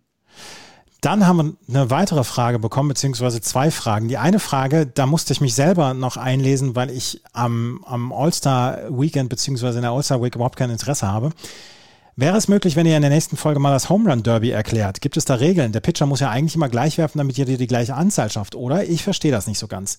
Und ähm, die Home Run Regeln sind nicht nach Pitches, sondern nach Minuten. Ähm, es gibt ein, ähm, es gab auf jeden Fall in diesem, ähm, es gibt, gab auf jeden Fall in diesem Jahr gab es das Format, dass jeder jeder Batter drei Minuten Zeit hat und in diesen drei Minuten muss er so viele Home Runs wie möglich schlagen.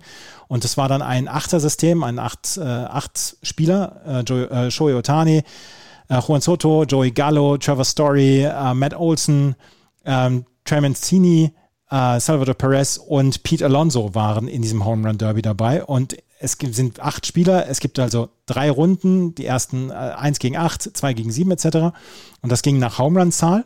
Und ähm, da hat Shohei Otani zum Beispiel gegen Juan Soto gespielt. Und ähm, dann wurden drei Minuten lang gab es diese Pitches auf die, auf die Batter und wer mehr Home Runs geschlagen hat, ähm, hat gewonnen. Und das war in der zweiten Runde auch noch. In dem Finale gab es noch dann zwei Minuten. Und das sind eigentlich die Home Run-Regeln. Also es geht nicht danach, wie viele Pitches einer geworfen hat oder der, der Pitcher beziehungsweise der, der die Bälle zuwirft, sondern in welcher Zeit er das gemacht hat. Ja, früher gab es tatsächlich sogar mal die Regel, dass es irgendwie auch um Ausging. Ne? Du kannst auch mal daneben schwingen und das zählte dann gegen dich. Haben sie aber alles, ja, es geht ja auch eigentlich nur darum, dass der Ball spektakulär weit aus dem Stadion geschlagen wird. Und mir ist es ja auch nur Show. Es ist ja kein echtes Duell auf, auf irgendeiner Höhe, sondern da geht es um die Show. Genau. Und dann haben wir noch eine Frage bekommen. Ähm, was mich auch frage, sind diese Bezeichnungen bei den Triple Plays 6, 3, 2 und so weiter. Was bedeuten die und wo kommen die her? Möchtest du eruieren? Ähm, Entschuldigung, ich musste mich gerade räuspern, deswegen war mein Mikro kurz aus. Ja, ähm, jeder Spieler hat eine, hier, ähm, äh, hier hat je nach Position eine Nummer.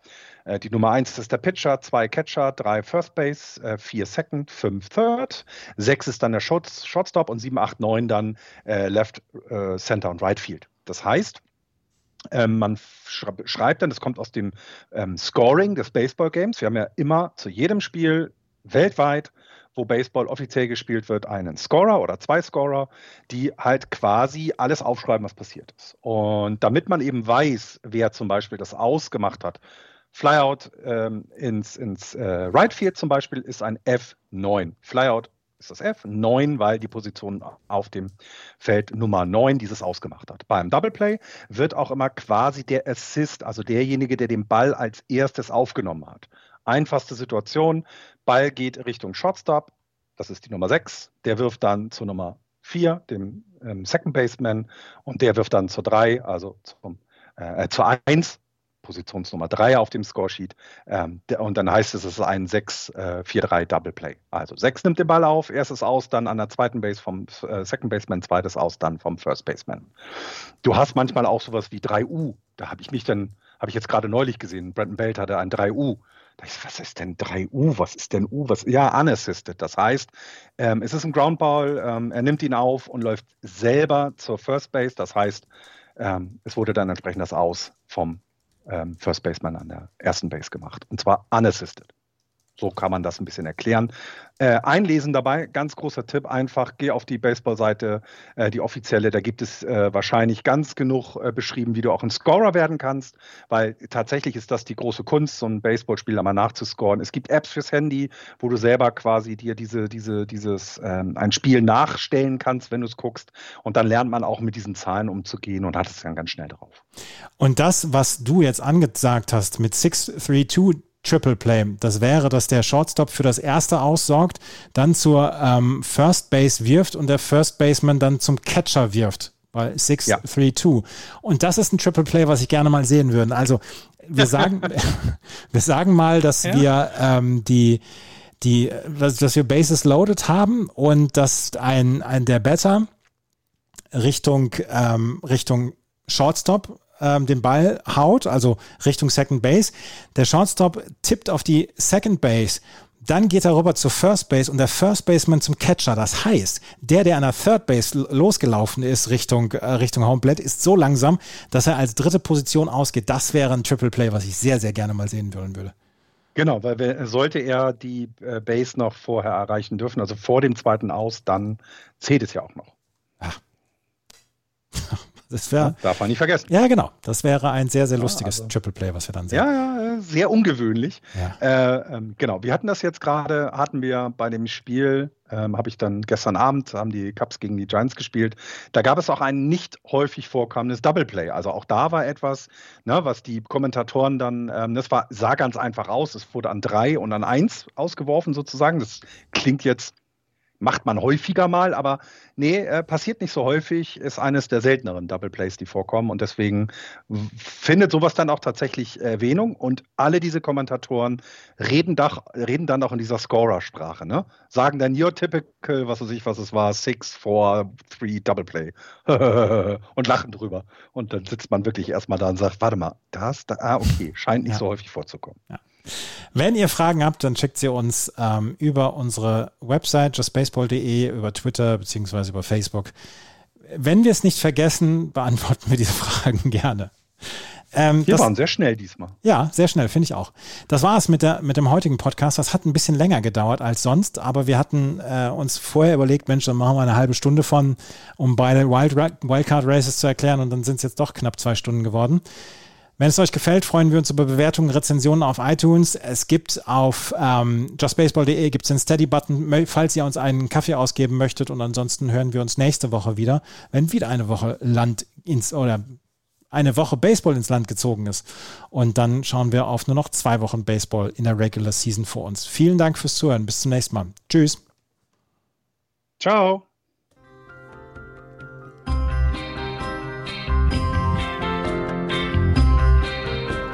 Das war Just Baseball. Ihr findet uns auf justbaseball.de, bei Facebook, bei Twitter und natürlich bei iTunes.